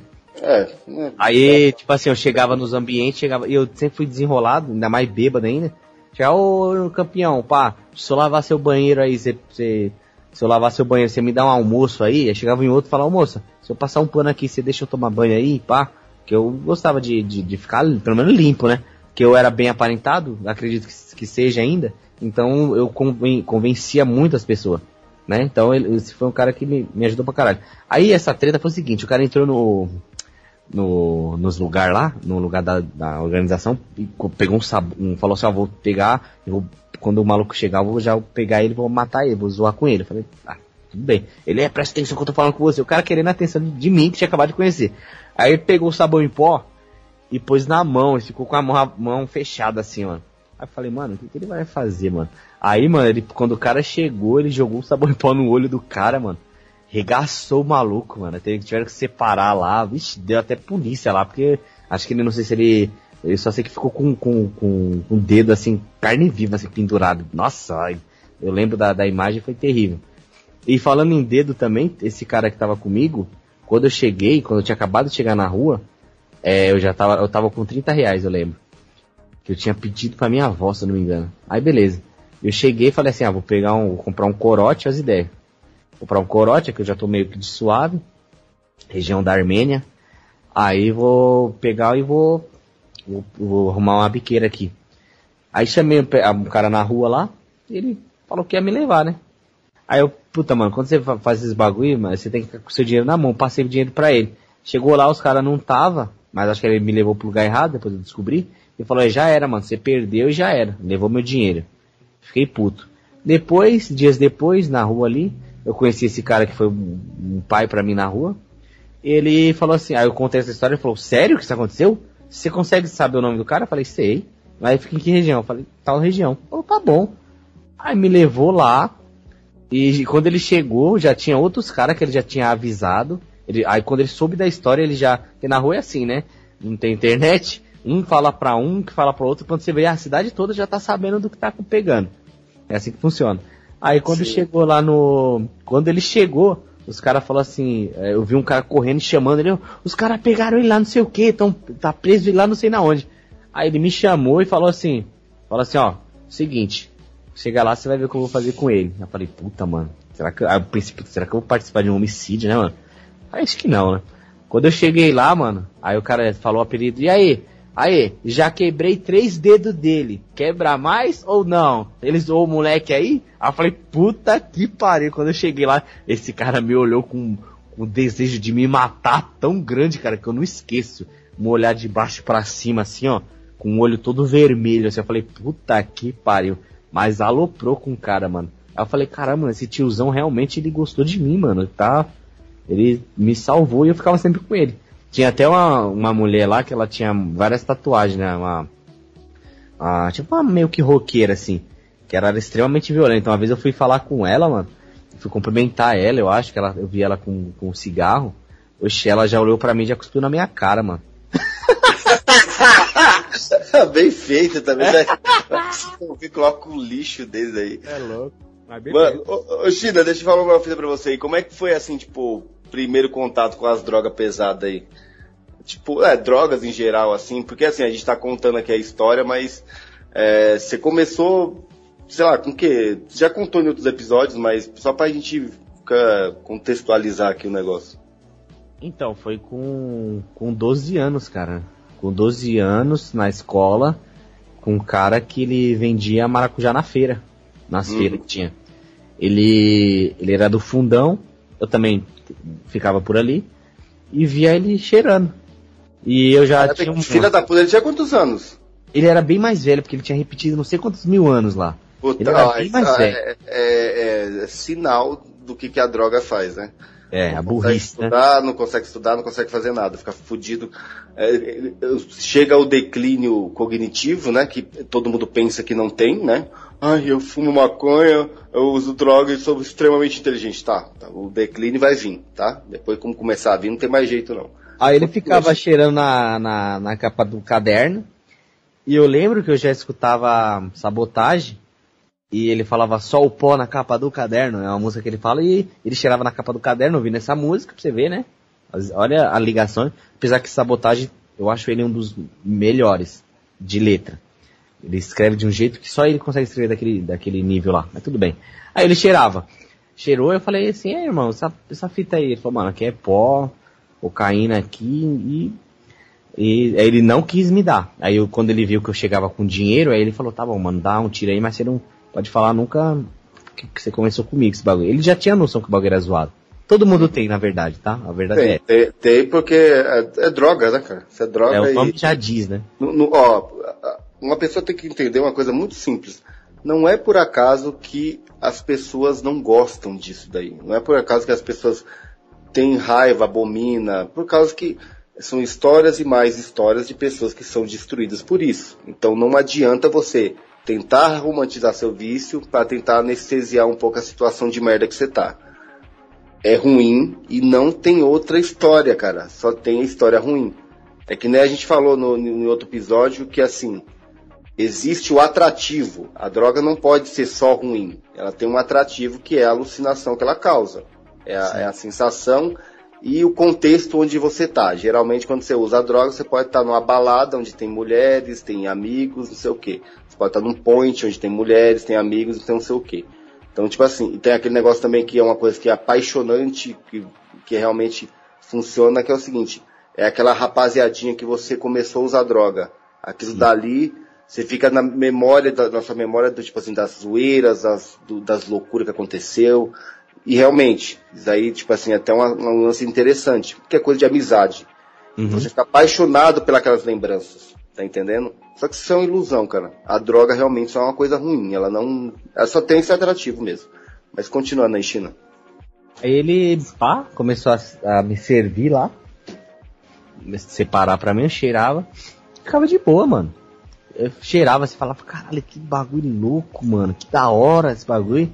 Que é o atrativo, né? A parte do atrativo. Ó, como que. Como que, mano, na moral, Red Pill, como que eu ia saber, cara? Que que aquele, aquele simples hábito, aquela ação daquele ano, daquele dia, ia me resultar em várias quase mortes, incluindo overdose até hoje de problema, né? Pra você ver. Exatamente. Essa palhaçada é beleza. Você, você não imagina não, disso aí. Isso aí não passa na sua cabeça, não, porque você tá sobre o efeito dela e tá, você tá Já se divertindo.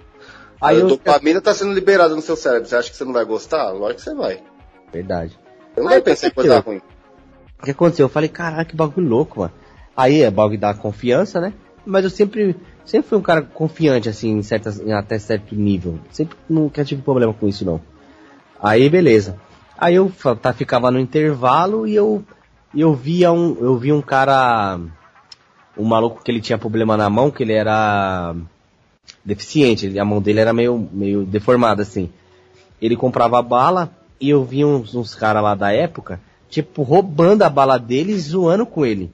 E aquele bagulho me afetou, cara, de uma forma que, tipo assim, era um intervalo da escola, eu vi o bagulho acontecendo lá do outro lado. Aquele bagulho eu fiquei puto, mano, e falei que a. E eu já tinha uns amigos lá da época, e aí formei até um, um grupo lá, que era tipo, uma, que entre aspas, uma gangue. Que até acho que o nome de um anime ou de alguma coisa chamada Rio Kendo. Aí eu montei o Rio Kendo, que era um, tipo um justiceiro da escola. Mas só acontecia com efeito de, de cocaína o bagulho. Caralho, ficava, que loucura. Não sabe essa fita aí, não. Eu ficava, tipo assim, eu era o, o, o chefe, assim, do bagulho, porque eu que tinha criado. E eu ficava muito observador. Porque, tipo assim, uma coisa, um detalhe. Quando, você, quando eu cheirava e ficava no intervalo, eu conseguia observar vários ambientes. Vários ambientes. E as pessoas que estavam do meu lado, tipo meus amigos e tudo, eles faziam as palhaçadas dele, as brincadeiras dele com outros. E eu, por ficar quieto, porque eu ficava quieto no começo com a cocaína, porque eu gostava de observar e das conclusões que meus pensamentos chegavam. Então, quando a pessoa fica quieta, a outra que tá fazendo a palhaçada meio que olha para você. Tipo assim, só o fato de você ser quieto, você já se torna inconscientemente um juiz daquela pessoa. para ver se a pessoa vai se agradar ou não. Então eu já tinha uma certa moral por causa disso com os caras. Os caras faziam as brincadeiras dele, pá, e olhava para mim depois. Até na psicologia a gente é, explica isso daí. O pessoal olha buscando a aprovação da pessoa. Então quando eu falei esse bagulho do Rio Kendo, os caras já abraçou. Porque falou, puta, é, eu tinha outro apelido na época, né? É, eu, eu, posso até falar que tripa, porque eu era, eu era só bagaço. Aí falou, mano, tripa faz. Então tá suave, então vamos, vamos fazer o Rio Kendo aí, mano. Aí eu falei, ó, aconteceu certa essa daí tal coisa aí no dia. E é o seguinte, a punição daqueles caras, a gente fala para eles antes porque que eles vão apanhar e nós pega eles lá na da saída. Aí beleza. Cheguei no cara lá no, no intervalo mesmo, falei no outros dia, né? Falei que ele via fazendo as palhaçadas e falei, é isso mesmo, eu faço até com você se você quiser. Aí eu tinha 25 centavos na época. Fui lá na, na, na, na cantina, né? Comprei, ele tentou pegar e o filho da puta, quando eu fui colocar no bolso a bala, caiu e ele pegou. Aquilo já me deu um ódio maior. Falei, você tá fudido na hora da saída. E fiz aquele bagulho com a mão, né? Que é uma mão fechada e uma aberta assim, né? Pra ele, tipo, batendo, né? Beleza, chamei o Rio Kendo. Ele era eu e mais cinco caras. E depois na treta foi ele mais, mais, mais uns quatro, cinco caras também. Tanto é que eu levei a pior nessa briga, porque eu, eu tava martelando um maluco lá no meio do mato eu depois, tipo assim, quando eu ia ajudar o outro cara, que eu peguei um, um pigmeu lá, também dava pra arregar, mas apanhei também, mas bati também. Eu, eu, levei uma corrente, então deu pra arrebentar. Quando eu tava saindo do bagulho, mano, um do próprio Rio Quente tropeçou em mim, puta, eu caí numa poça de lama lá, puta que pariu, eu me fudi, cheguei todo zoado em casa, mas nós arrebentou esses caras. Aí montamos o Rio Quente. Aí foi assim, o primeiro contato com as drogas foi na escola. E esse cara, pra você ter uma ideia, depois que ele viu que eu peguei gosto do bagulho, ele tinha medo de eu falar que foi com ele que eu comecei para minha mãe e ele se foder, entendeu? Então ele se afastou completamente de mim, cara. Se afastou completamente. Não era aquele cara que eu cheirava sempre. Ele era o cara que, tipo assim, meio que um traficante, que ele, eu dava o dinheiro para ele, ele pegava para mim, entendeu? Ele, eu pegava uma para ele, né? Para ele fazer o corre. Eu levava para casa, conseguia ficar na minha família com sobre efeito, ninguém descolava. Só o tempo passou e, e fugi. Esse cara, ele se mudou, mas o paradeiro dele, tomara que seja Deus, tomara que abençoe ele, assim, da, dos caminhos das abençoe as escolhas dele, mas, mas tipo assim, a, a probabilidade dele não tá muito bom, mano. Caralho, que loucura. Aí depois, e, só completar rapidinho, que depois sim, que, ele, que ele tava no. que ele ia pegar os bagulho pra mim, aí veio a curiosidade de eu saber onde que era a biqueira. Ele já sabia, meio mais ou menos. Aí eu falei, quer saber? Eu vou lá e vou descobrir, porque senão esse cara tá que o vício já tava afetando. Eu falei, caralho, mano, eu tô pegando uma pra ele e três pra mim, duas pra mim, sendo que se eu soubesse onde é o bagulho, eu, eu ia ficar tudo pra mim, porque o vício já tava me, me mordendo. Eu lembro que quando eu ia subindo pelos efeitos, eu já ia totalmente satânico, cara, pra, pra, pegar o bagulho. Tipo, com os movimentos involuntários e tudo, mano. Totalmente maluco, mano. Puta que pariu, mano. E como que foi esse barato, assim, a escalada, a escalada das drogas aí, tipo, sei lá, você... Até o carro, ó, do, da, do Rio Kendo aí, do Rio Kendo da cocaína, do, do, do, até foi o quê? Foi subindo, tipo, a cocaína, pedra, maconha, sei lá. Ah, pedra foi aí. bem depois mesmo. Pedra foi, foi assim, cocaína foi paixão à primeira vista. Foi tipo cocaína. Aí quando eu tava sobre efeito, ela me dava coragem de fumar cigarro, porque eu tinha medo de cigarro. Achava que como que um bagulho que é aceso eu vou puxar e vai ser prazeroso. Tanto é que eu fui pegar cigarro mesmo com a cocaína, mas foi bem mais pra frente, quando eu já tava totalmente bestial. Mas beleza. Aí comecei assim, depois percebi que o pessoal já tava meio que perguntando pra mim, você tá bem? Você tá, tá meio estranho. Aí eu já comecei a ficar meio, meio cavernoso, meio, meio feião. Aí já depois o. Acho que foi meu pai, foi meu avô que achou no bolso uns pinos lá vazio. Aí já, já tive que abrir o jogo, né? Aí já. A, tipo assim, a família fez certo, tá? Ela já não um bagulho que também o drogado é, ele não tem valor nenhum, ele não tem crédito nenhum. Então eu, eu já tava abaixo. E chegava assim, por na meu interno, falava, caralho, mas meu avô nem liga pra mim, o pessoal me trata mal mal, e me tratava mal mesmo. Mas tá certo, tá? Você quer respeito, você tem que se dar o respeito, o bagulho. Você tem que ser uma pessoa decente. Mas beleza, pra você ver, isso é tão verdade que quando eu era um palhaço, nessa época, pá, passou um tempinho eu arrumei um trampo no telemarketing. Puta, meu avô já mudou, mano. E meu avô é, é bem Capricórnio, é bem apegado ao trabalho desses bagulho. Ele, ele, me ele mudou comigo. Eu falei, puta, que da hora, mano. Tô dando um orgulho aqui pra ele, mano. Mas aí o que, que aconteceu? No primeiro salário desse bagulho, em vez de eu pegar e falar assim, vou, dá uma conta aí que eu vou pagar. O palhaço foi logo teve uma overdose, que eu tive a overdose, né? Com 18 anos. No começo aí, de overdose, não é assim, né? É, uma loucura, né? Você é louco, uma palhaçada terrível. Peguei 30 Sim. lá e. Tá ligado? Foi só. A overdose foi um. Foi tipo assim, eu peguei, era um momento para mim trabalhar. Eu fui com um cara que trabalhava comigo, lá do mesmo bairro, aí você conhece ele. Vamos deixar bem claro aqui que assim, como nós falamos assim, ah, nós cheiramos, pegamos é, é, 20 e tal, não, não se pega tudo de uma vez, né? Não é. se pega tudo de uma vez. É um, a gente resume mais ou menos tudo que cheirou. E tem gente que se impressiona com isso daí. Uma vez, como no, no, no primeira, primeira vez que eu apareci em podcast lá no Sociedade Primitiva, o Hernani, eu falei pro Hernani que cheirava umas 20 lá numa noite. O Hernani perguntou assim, ah, e você cheirava meio pino e ia de boa numa noite, né? Eu falei, não, eu cheirava uns 20. E ele foi impressionado. Que, assim, de você cheirar... Mas cheira, tem gente que cheira mais, tá? Tem gente que é. cheira... Cara, o, o, corpo humano, ele aguenta muita coisa, muita merda, muita dose mesmo de, de, de droga, desse negócio. E isso daí realmente funciona assim. Muito cara cheira, cheira, cheira, cheira, cheira. Depois ele vira o outro dia, ele cheira mais. Uhum. Isso como a gente fala que a gente só cheirou numa noite ou um dia. Tem gente que fica três dias cheirando sem parar. Ah, Aí você imagina, você imagina a quantidade que vai. É bem mais do que você imagina de 30 ou 25, que é o máximo que a gente fala. Tá entendendo? Isso vai bem mais. Então, isso não é tão impressionante, não. É impressionante para quem não usa droga.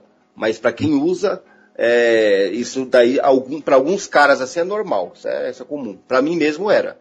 Outra coisa também, no começo, eu pegava o quê? Três pinos ficava suave, ficava de boa. Suave, Isso mesmo. No, come, no começo, vocês acreditam que no começo eu cheirava um pino por noite? Um. Eu ficava dividindo tirinhos e tirinhos e tirinhos e eu cheirava, e dava brisa. Dava tá. brisa tudo. Dava brisa tudo. É porque tem muita gente que pensa, ah, a cocaína que vocês cheiram são ruim. Por isso que é, são fracas, não sei o quê. Cara, realmente, cocaína é um lixo mesmo, é ruim. Só que assim, o seu corpo ele vai se acostumando com aquela dose e aí você tem que aumentá-la. Entendeu? Então assim, no começo eu cheirava um pino por noite, ficava dividindo aquilo ali e dava uma brisa da porra. Depois, cara, um pino é um tiro só. É. Ó, um tiro, você vê, aqui entendeu? onde eu moro, a biqueira é na rua, é só descer a rua. Descer a rua, tem a pracinha, do lado esquerdo ali, você já. Os caras já estão ali. Eu lembro, é, o que? Dá o que? 3 minutos? 4, 5 minutos, vai, vamos arredondar pra mim descer. Eu lembro que até eu chegar em casa, eu já, já tinha mandado três na mão, dois na mão. Isso. Cheio. Antes de chegar em casa, porque eu não aguentava. Mano, pelo amor de Deus, eu lembro que eu chegava, quando eu já chegava satânico, meus cachorros já até saía fora, nem pá, mano. É, é, é Você vê, né? exatamente. Né? Eu comecei as, doses, as doses tem que aumentar, senão não tem mais graça. Isso é do mesmo jeito que os caras sabem do, do, das doses de pornografia ou qualquer outra coisa. Tudo tem que aumentar o corpo ele, ele acostuma. Então, é, é, vida de filha da puta, cara. Essa é a verdade, cara. É, eu fiquei acho que 11 anos, esse bagulho, 10 anos, essa merda. É muito lixo, cara. Eu lembro, e tipo assim, é, aí beleza, comecei tranquilo. Eu lembro que depois, tipo, as, as recaídas era tipo 16, 20. É muito zoado, cara. É, o seu corpo parece que não. que já fica tão resistente ao bagulho que, que o bagulho é só, só loucura. Aí a escalada continua, aí eu vou e, e dar abandono na carteira. Inclusive eu tenho até, eu fiz até outra carteira de trabalho. É, deu abandono. Acho que é abandono que fala, né? Abandono de. Abandono de serviço. Você ficou 15 dias sem trabalhar? É, sem dar satisfação nenhuma. Dá, se ficar 15 dias, acho que é 15 dias. Já era. Aí dá abandono, você não recebe porra nenhuma. Você. Abandono, acabou. É, poucas. Aí foi isso, cara. Foi tipo, perdi o emprego, aí já tava com a autoestima baixa, é, o vício de pornografia aumentou, que é só aumenta também. Então, cara, eu vivia, eu vivia pro rolê. Eu lembro que eu acordava e até meu irmão falou, falou, caramba, mano, você não, você, puta, você não tá aqui, a gente, meu irmão morava na mesma casa que eu. Ele até falou o bagulho, isso é verdade. Meu irmão jogava uns RPG da hora, pá, às vezes ele, a gente queria jogar videogame junto. A gente joga partida de futebol 30 minutos, nós coloca 30 minutos e já era. E nós faz isso até hoje, isso aí é ótimo. Porque ali é só um jogo pra gente ficar conversando. O bagulho é da hora. Sim. Aí, tipo assim, ele queria. Aí o, o dia que foi mais foda foi. Esse bagulho me marca até hoje. Que eu abandonei um jogo no meio do jogo. Porque me ligaram, me mandaram a mensagem, eu vi e falou, mano, nós tá com as aqui que nós pegou não sei na onde e já era. Aí eu falei, mano, cara, não quero jogar não. Ele falou, putz, você vai sair, né, mano? E eu vi que ele ficou bem abalado. Mas, por que que parece, aquilo me, me afetava, me afetou bem mais, porque eu fiquei com esse bagulho até hoje na minha cabeça. Nunca tinha fazer um bagulho desse. Eu deixei de ter momentos felizes ali com ele, conversar ali, de, de coisa de, de irmão mesmo, bagulho, normal, coisas corriqueiras também, que são importantes para fortalecer cada vez mais um vínculo, principalmente familiar com, quem, com gente que presta. E eu deixei o bagulho pra, pra ir cheirar, mano. Você é louco, mano. Esse bagulho é. Aí eu já tava sem controle, mano. Já tava, pelo amor de Deus, mano. O que deu para entender assim, então, tipo assim, você experimentou outras drogas, mas sempre foi, o problema foi a cocaína mesmo. É que acho que foi que nem eu também. Eu, foi eu, usei, eu usei um monte de droga. Eu, ó, eu, teve um tempo que eu cheirava pra caralho, eu cheirava cola, quer dizer, cheirava muita cola por fumar muita maconha, depois bebia, beber sempre foi muito, sempre, daí isso é bebida, aí eu também fumei pedra, aí tudo esse negócio. Só que a cocaína, ela é realmente a mais filha da puta, é aquela que você não larga, é aquela que te destrói, te suga financeiramente, suga seu, o, seu, o seu comportamento de gente, você tem, todo, todo ser humano tem um comportamento né, ideal para ser gente, ele te suga isso, e, e eu acho que acho que aconteceu com você é mais ou menos o que aconteceu comigo. Tipo, é, passou por várias drogas, mas aqui não, não, deixa de fuder com a vida do cara é a cocaína, né? É, porque foi assim.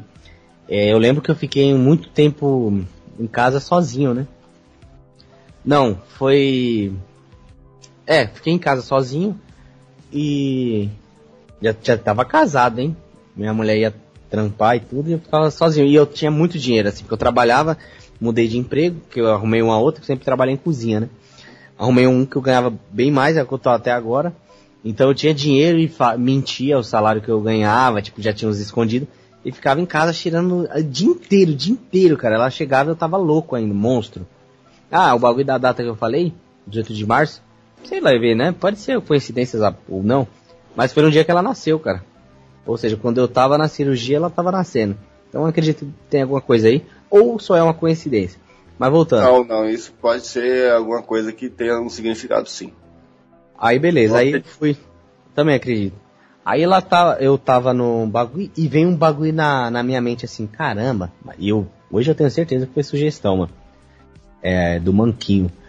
Fala assim, caramba, você tá cheirando todo dia, tá cheirando muito, mas não tá bom, né, cara? Não tá legal, né, mano? Aí falei, tá bom. Aí fui lá, aí o cara falou, mano, o pó tá na média. Vai chegar quantos minutos? 10 minutos. Eu detesto esperar, mano. Aí eu falei, mano, vê oito pedras. Aí foi bem na hora que eu peguei, aí o pó chegou. Falei, dois pó e oito pedras nessa porra. Foi assim, cara, não tinha, eu já tava com aquela sugestão de pensamento e fumei pedra. Mas eu não gostei da pedra, que como eu falo lá no outro podcast, a pedra ela me dava uma sensação muito boa, cara. Muito boa. E a cocaína sempre me deixou, hoje em dia, vamos supor, tomara que Deus me ajuda para nunca mais fazer essa palhaçada. Mas, tipo assim, quando acontece eu fico em pânico, cara. É, com medo de janela, às vezes da brisa de pegar faca, fico é, suado, né? Hum. É, tá ligado? Então, pra você ver, a minha loucura, a minha revolta comigo mesmo era tanta que eu não queria um bagulho para me fazer bem, entre aspas, né? Porque a pedra, pelo amor de Deus, não faz bem aqui nem na China, né, mano? Mas a alucinação dela te é, deixava tranquilo, você não queria. Deixava, eu não queria, eu preferia me deixar bestial, cara. Era como se o bagulho fosse me atrair para ficar feião, mano. Pra ficar zoado. Então, por isso que eu. É, a cocaína, filha da puta, foi a que mais me, me assolou aí nesse bagulho. Mas, mas já usei lança, tiner, esses bagulho. Deixa eu falar pra você, mas aí como que foi o processo, assim, tipo, lógico, você, aí você já dá pra você entender que você já tá no fundo do poço, cara, porque, porra, cocaína, fumando pedra para experimentar, sabe? Você já, assim, como você pega, eu acho que assim, o fundo do poço também tem muito esse negócio como o seguinte, quando você sabe que as piores coisas é aceitável para você. Isso. Isso daí... Aí vem é puteiro isso, também, é só ambiente isso, satânico. É isso, por exemplo, ó, você mora numa casa imunda, suja, podre, tá entendendo? Seu travesseiro é encardido, suas roupas são sujas, seu emprego é ruim, é, você gasta todo o seu dinheiro em droga, você não tem condições de ter uma namorada, você não tem condições de, de, de conversar com sua família, porque sua família já é desacreditada com você. Então, você, tipo assim, são situações que são absurdo mesmo, e só que para você já é aceitável. Então, isso daí. Aí, por exemplo, você acabou de deixar bem claro que, por exemplo, o fato de você simplesmente ir na biqueira, ah, não tem cocaína, então me dá pedra, é porque assim, você estava já aceitando perdeu, qualquer desgraça. É? Já perdeu, se perdeu. E isso é característica de quem está no fundo do poço, cara. É, mas aí, tipo assim, como que foi esse, o processo assim que você fala, não, eu vou ter que sair desse negócio tal, que isso daqui não é para mim, porque provavelmente deve ter tido o começo do né? negócio, né? né? É, oh, o, os começos eu lembro que que numa das minhas é, eu não vou nem falar recaída porque era um processo que eu fazia toda hora, então não tinha recaída. Mas teve uma, uma dessas loucuras que eu peguei eu peguei um, um pino e eu quis fazer isso, tá ligado? Já tinha vários lá, eu peguei um bagulho para ele, coloquei um espelho pequeno assim que eu tinha Coloquei ele assim, comecei a olhar para ele e conversar com o bagulho. Olha a loucura que eu tava. Eu falei, caralho, mano, você me fez perder tanta coisa, mano. Você me, você me, me, me, tipo, quantas festas em família que eu queria estar, eu queria, eu queria estar. Mas eu não tava porque eu tava cheirando em casa sozinho, no escuro. Eu comecei a conversar e falar, pra, falar um monte, brigar com pino, as ideias. No, olhando no espelho, nos surtos que eu tive. Mas eu tava sendo sincero ali. Aí eu comecei a pedir, cara, pedir para Deus, pedir pra, pra, tipo, todo mundo, mas é aquelas coisas, né, que você não, não faz mesmo de, de coração mesmo. Você tá, você tá num, num colapso com você que você começa a, a jogar as verdades, mas você não tá sendo realmente sincero consigo mesmo, né? Aí foi o que eu tava fazendo, conversando com o Pino e tentando parar mesmo, porque nesses anos que eu fiquei nisso, sempre no fim da brisa, no chegando em casa, porque até uma frase que eu escrevi é o teto e o seu travesseiro você não consegue enganar. Eu, eu acordava e vestia a máscara o tempo todo, mas quando eu chegava em casa eu não, não tava feliz. Ninguém tá feliz. Eu fazia, ninguém sente. Eu me sentia inseguro, me sentia incapaz, me sentia, me sentia zoado. E aí teve esse, foi esses gatilhos de, de conversar com, com o bagulho. E depois no outro dia eu pedi ajuda, mas aquele pensamento de usar, parecia que ele, que ele me sequestrava, mano. Eu ficava com, com medo de acordar, cara, porque eu já acordava nesse bagulho, mano. Eu tentava lutar, mas aí eu começava a vomitar, começava a cagar, tipo, correndo pra ir pro banheiro e não querendo. Tipo, às vezes eu ia pra biqueira até bem devagar, cara, bem devagar, cara. Porque eu não queria, mano. Teve uma vez. Até, tipo assim, eu acho que eu tô, eu tô entendendo, tipo assim, pra ver se você no meio do caminho conseguiu É. mesmo da ideia. Isso. Eu lembro Eu que já teve tive uma- isso. Teve uma vez que eu abracei, eu bra- abracei tipo um poste assim, fiquei, mano, falei pra mim, mano, falei, China, volta pra casa, mano. Mano, volta pra casa, cara. Você não quer fazer isso, cara. Você não quer mais, mano. Você não aguenta mais, cara. Aí, aí ia lá, pegava, aí, tipo, ainda não querendo, chegava, dividia, tipo, nossa, pá, mas aí o bagulho já tava lá. Aí quando cheirava, parecia que é, já virava uma outra personalidade, cara. E é aquela do meu Depor Gang lá. Aquela totalmente de- depravada lá. Que eu cantei naquele Flor de Lótus. Puta que pariu, era aquela, aquele bicho lá, aquele, aqueles satanás lá que ele acoplava. Porque aí eu já conseguia, já pá, já, já, pum, já colocava o vídeo pornô, já começava a beber, fumar e pá, e tipo assim, tá ligado? Aí quando eu voltava pra mim mesmo, falava, que merda que eu fiz agora tudo sujo, filha da puta, vem aqui, me usa aqui, vem, é, lógico, fala assim, mas sou eu mesmo que tava fazendo merda. Nem de, limpa os bagulho, tá ligado? Aí é foi, isso mesmo. foi ne- nessas fitas. Mano, eu só vim pá mesmo assim pra ter uma melhora, cara. Não foi quando você, eu lembro que já tava parado, já tinha suave, e, eu, e a- os pessoal falava que você tava uma destacada, não tava mais colando. E veio conversar, eu chegava louco na sua casa aí, você veio me passando os bagulho e foi assim, cara, porque eu não, é, lógico, força de vontade minha, mas você novamente tem que falar, agradecer aqui. Porque, porque, tipo assim, como que eu ia conseguir alcançar um bagulho, sendo que eu não tinha ninguém e nada? Apesar que a gente consegue as coisas sozinho, assim, entre aspas. É, mas não tem um não tinha parado apoio. também, né? É, não parada. tinha, não tinha um, um bagulho assim pra. Sei lá, um apoio mesmo, cara. Então acho Sim. que se a gente não tivesse se trombado, eu acho que ia ser mais terrível assim minha história. Eu tenho certeza disso. É, é louco, né? Que tipo assim, do mesmo jeito que parecia que eu, eu, eu provoquei um, um, uma má influência, né? Quando você me conheceu lá, depois eu acabei, graças a Deus, conseguindo ajudar. A, paguei, né, de alguma forma, né? Eu paguei aquilo que eu fiz. Essa é a verdade. Acho que eu tenho isso daí na minha cabeça, assim. Eu paguei pelo mal que eu fiz quando você era mais novo lá. Pelo menos com você eu paguei. Eu tenho, eu tenho a ideia de querer pagar isso aí com outras pessoas. Aham. Assim, não, não que eu me sinto obrigado, ah, eu tenho que fazer isso aí, não, cara. Mas é por causa que se eu, se, a- se eu fazer e acontecer, isso daí, pra mim, eu me sinto muito satisfeito. Mas, infelizmente, muita gente que eu, que eu acabei tendo essas influências, mesmo depois de você, mesmo depois do seu tempo, é, são pessoas que só se afundam e não se importam com porra nenhuma, tá entendendo? E o legal é que pelo menos eu, eu junto com você, depois que a gente conseguiu aí é, começar a lutar e vencer essa- essas batalhas, Hum. é, a gente começou a ajudar pessoas que a gente nunca nem viu o rosto né, na nossa frente. Sim. assim. Verdade. Ah, tem um. Tem uma parada que eu- até o Hernando queria saber detalhe da, da história. Que é uma do. Da, da escola. Porque, tipo assim, com droga mesmo foi isso, mas teve uma quando eu tava. Eu, puta, eu vou falar um bagulho aqui pra. esse cara que eu vou falar, olha o que aconteceu com ele. Você conhece? Ele se matou com uma facada. É, eu conheci porque infelizmente ele se matou, né? Eu, eu sei, até sei quem você tá falando. Quando ele.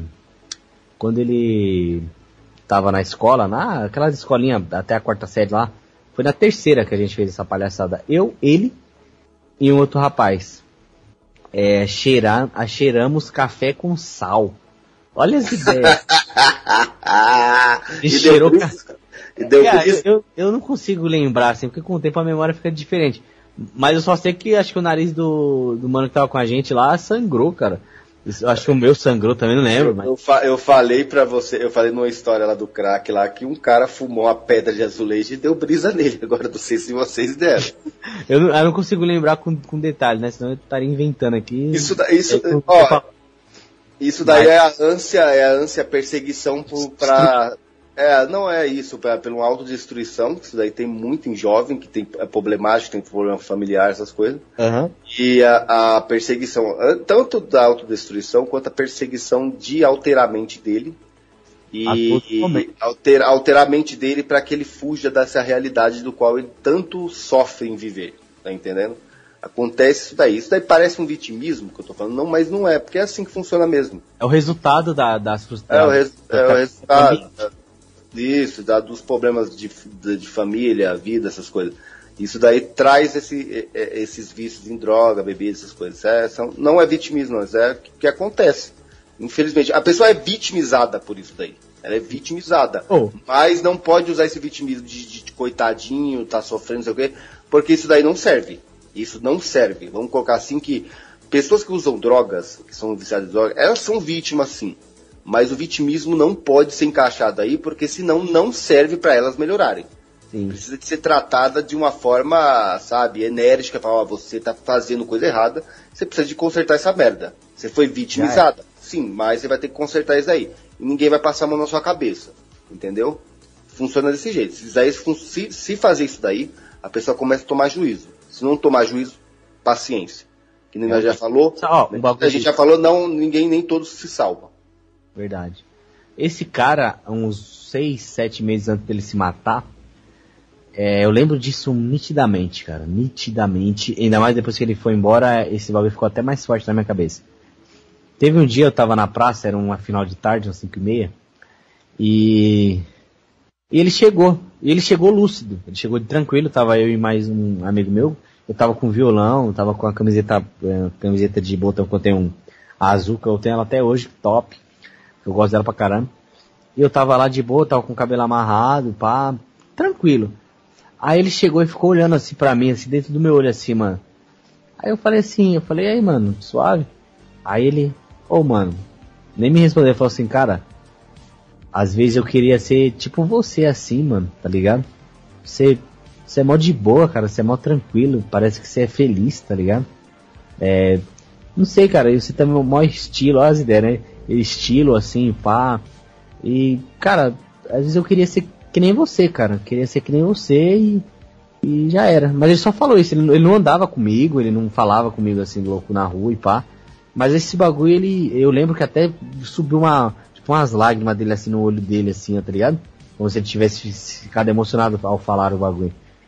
Aí o amigo meu que tava do lado falou, vixe, ele saiu, depois disso ele saiu de boa, ele falou, falou vou chegar, mano, vou chegar.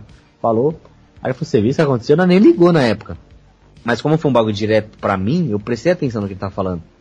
E depois ele se matou, né, cara? E tipo, sei, mas aqui esse bagulho ficou mais forte na minha mente, esse bagulho.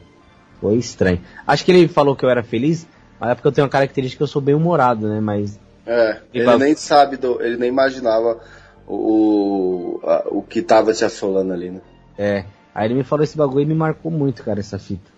Aí ele queria deixar registrado também. Bom, é isso, né? Ainda bem que tudo no final deu certo. Cara, eu falo uma coisa para você. Eu agradeço por ter conhecido você, porque até então, cara, a gente passa por toda essa situação, mas no final a gente consegue fazer um trabalho muito bom aqui, cara, de ajudar as pessoas com essas histórias que, que a gente tem, né, mano? por mais que seja ter sido difícil ter vivido ela, porque é, é, é, a, nossa história, por exemplo, eu contei a minha, você contou a sua agora. Foi difícil a gente viver essa história, como muitas pessoas têm também histórias difíceis, né?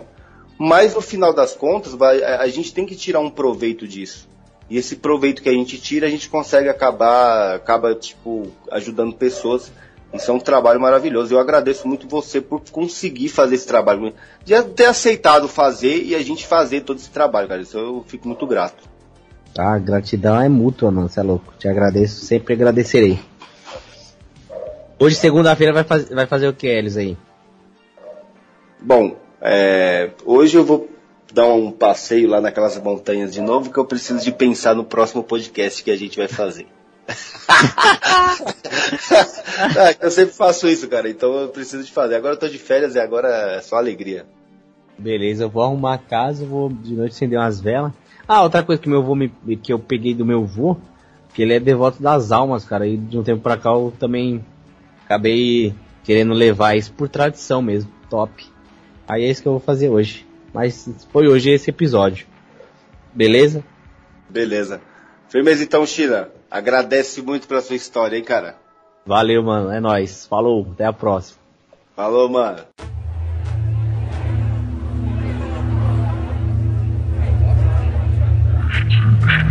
Totalmente bestial. Totalmente bestial.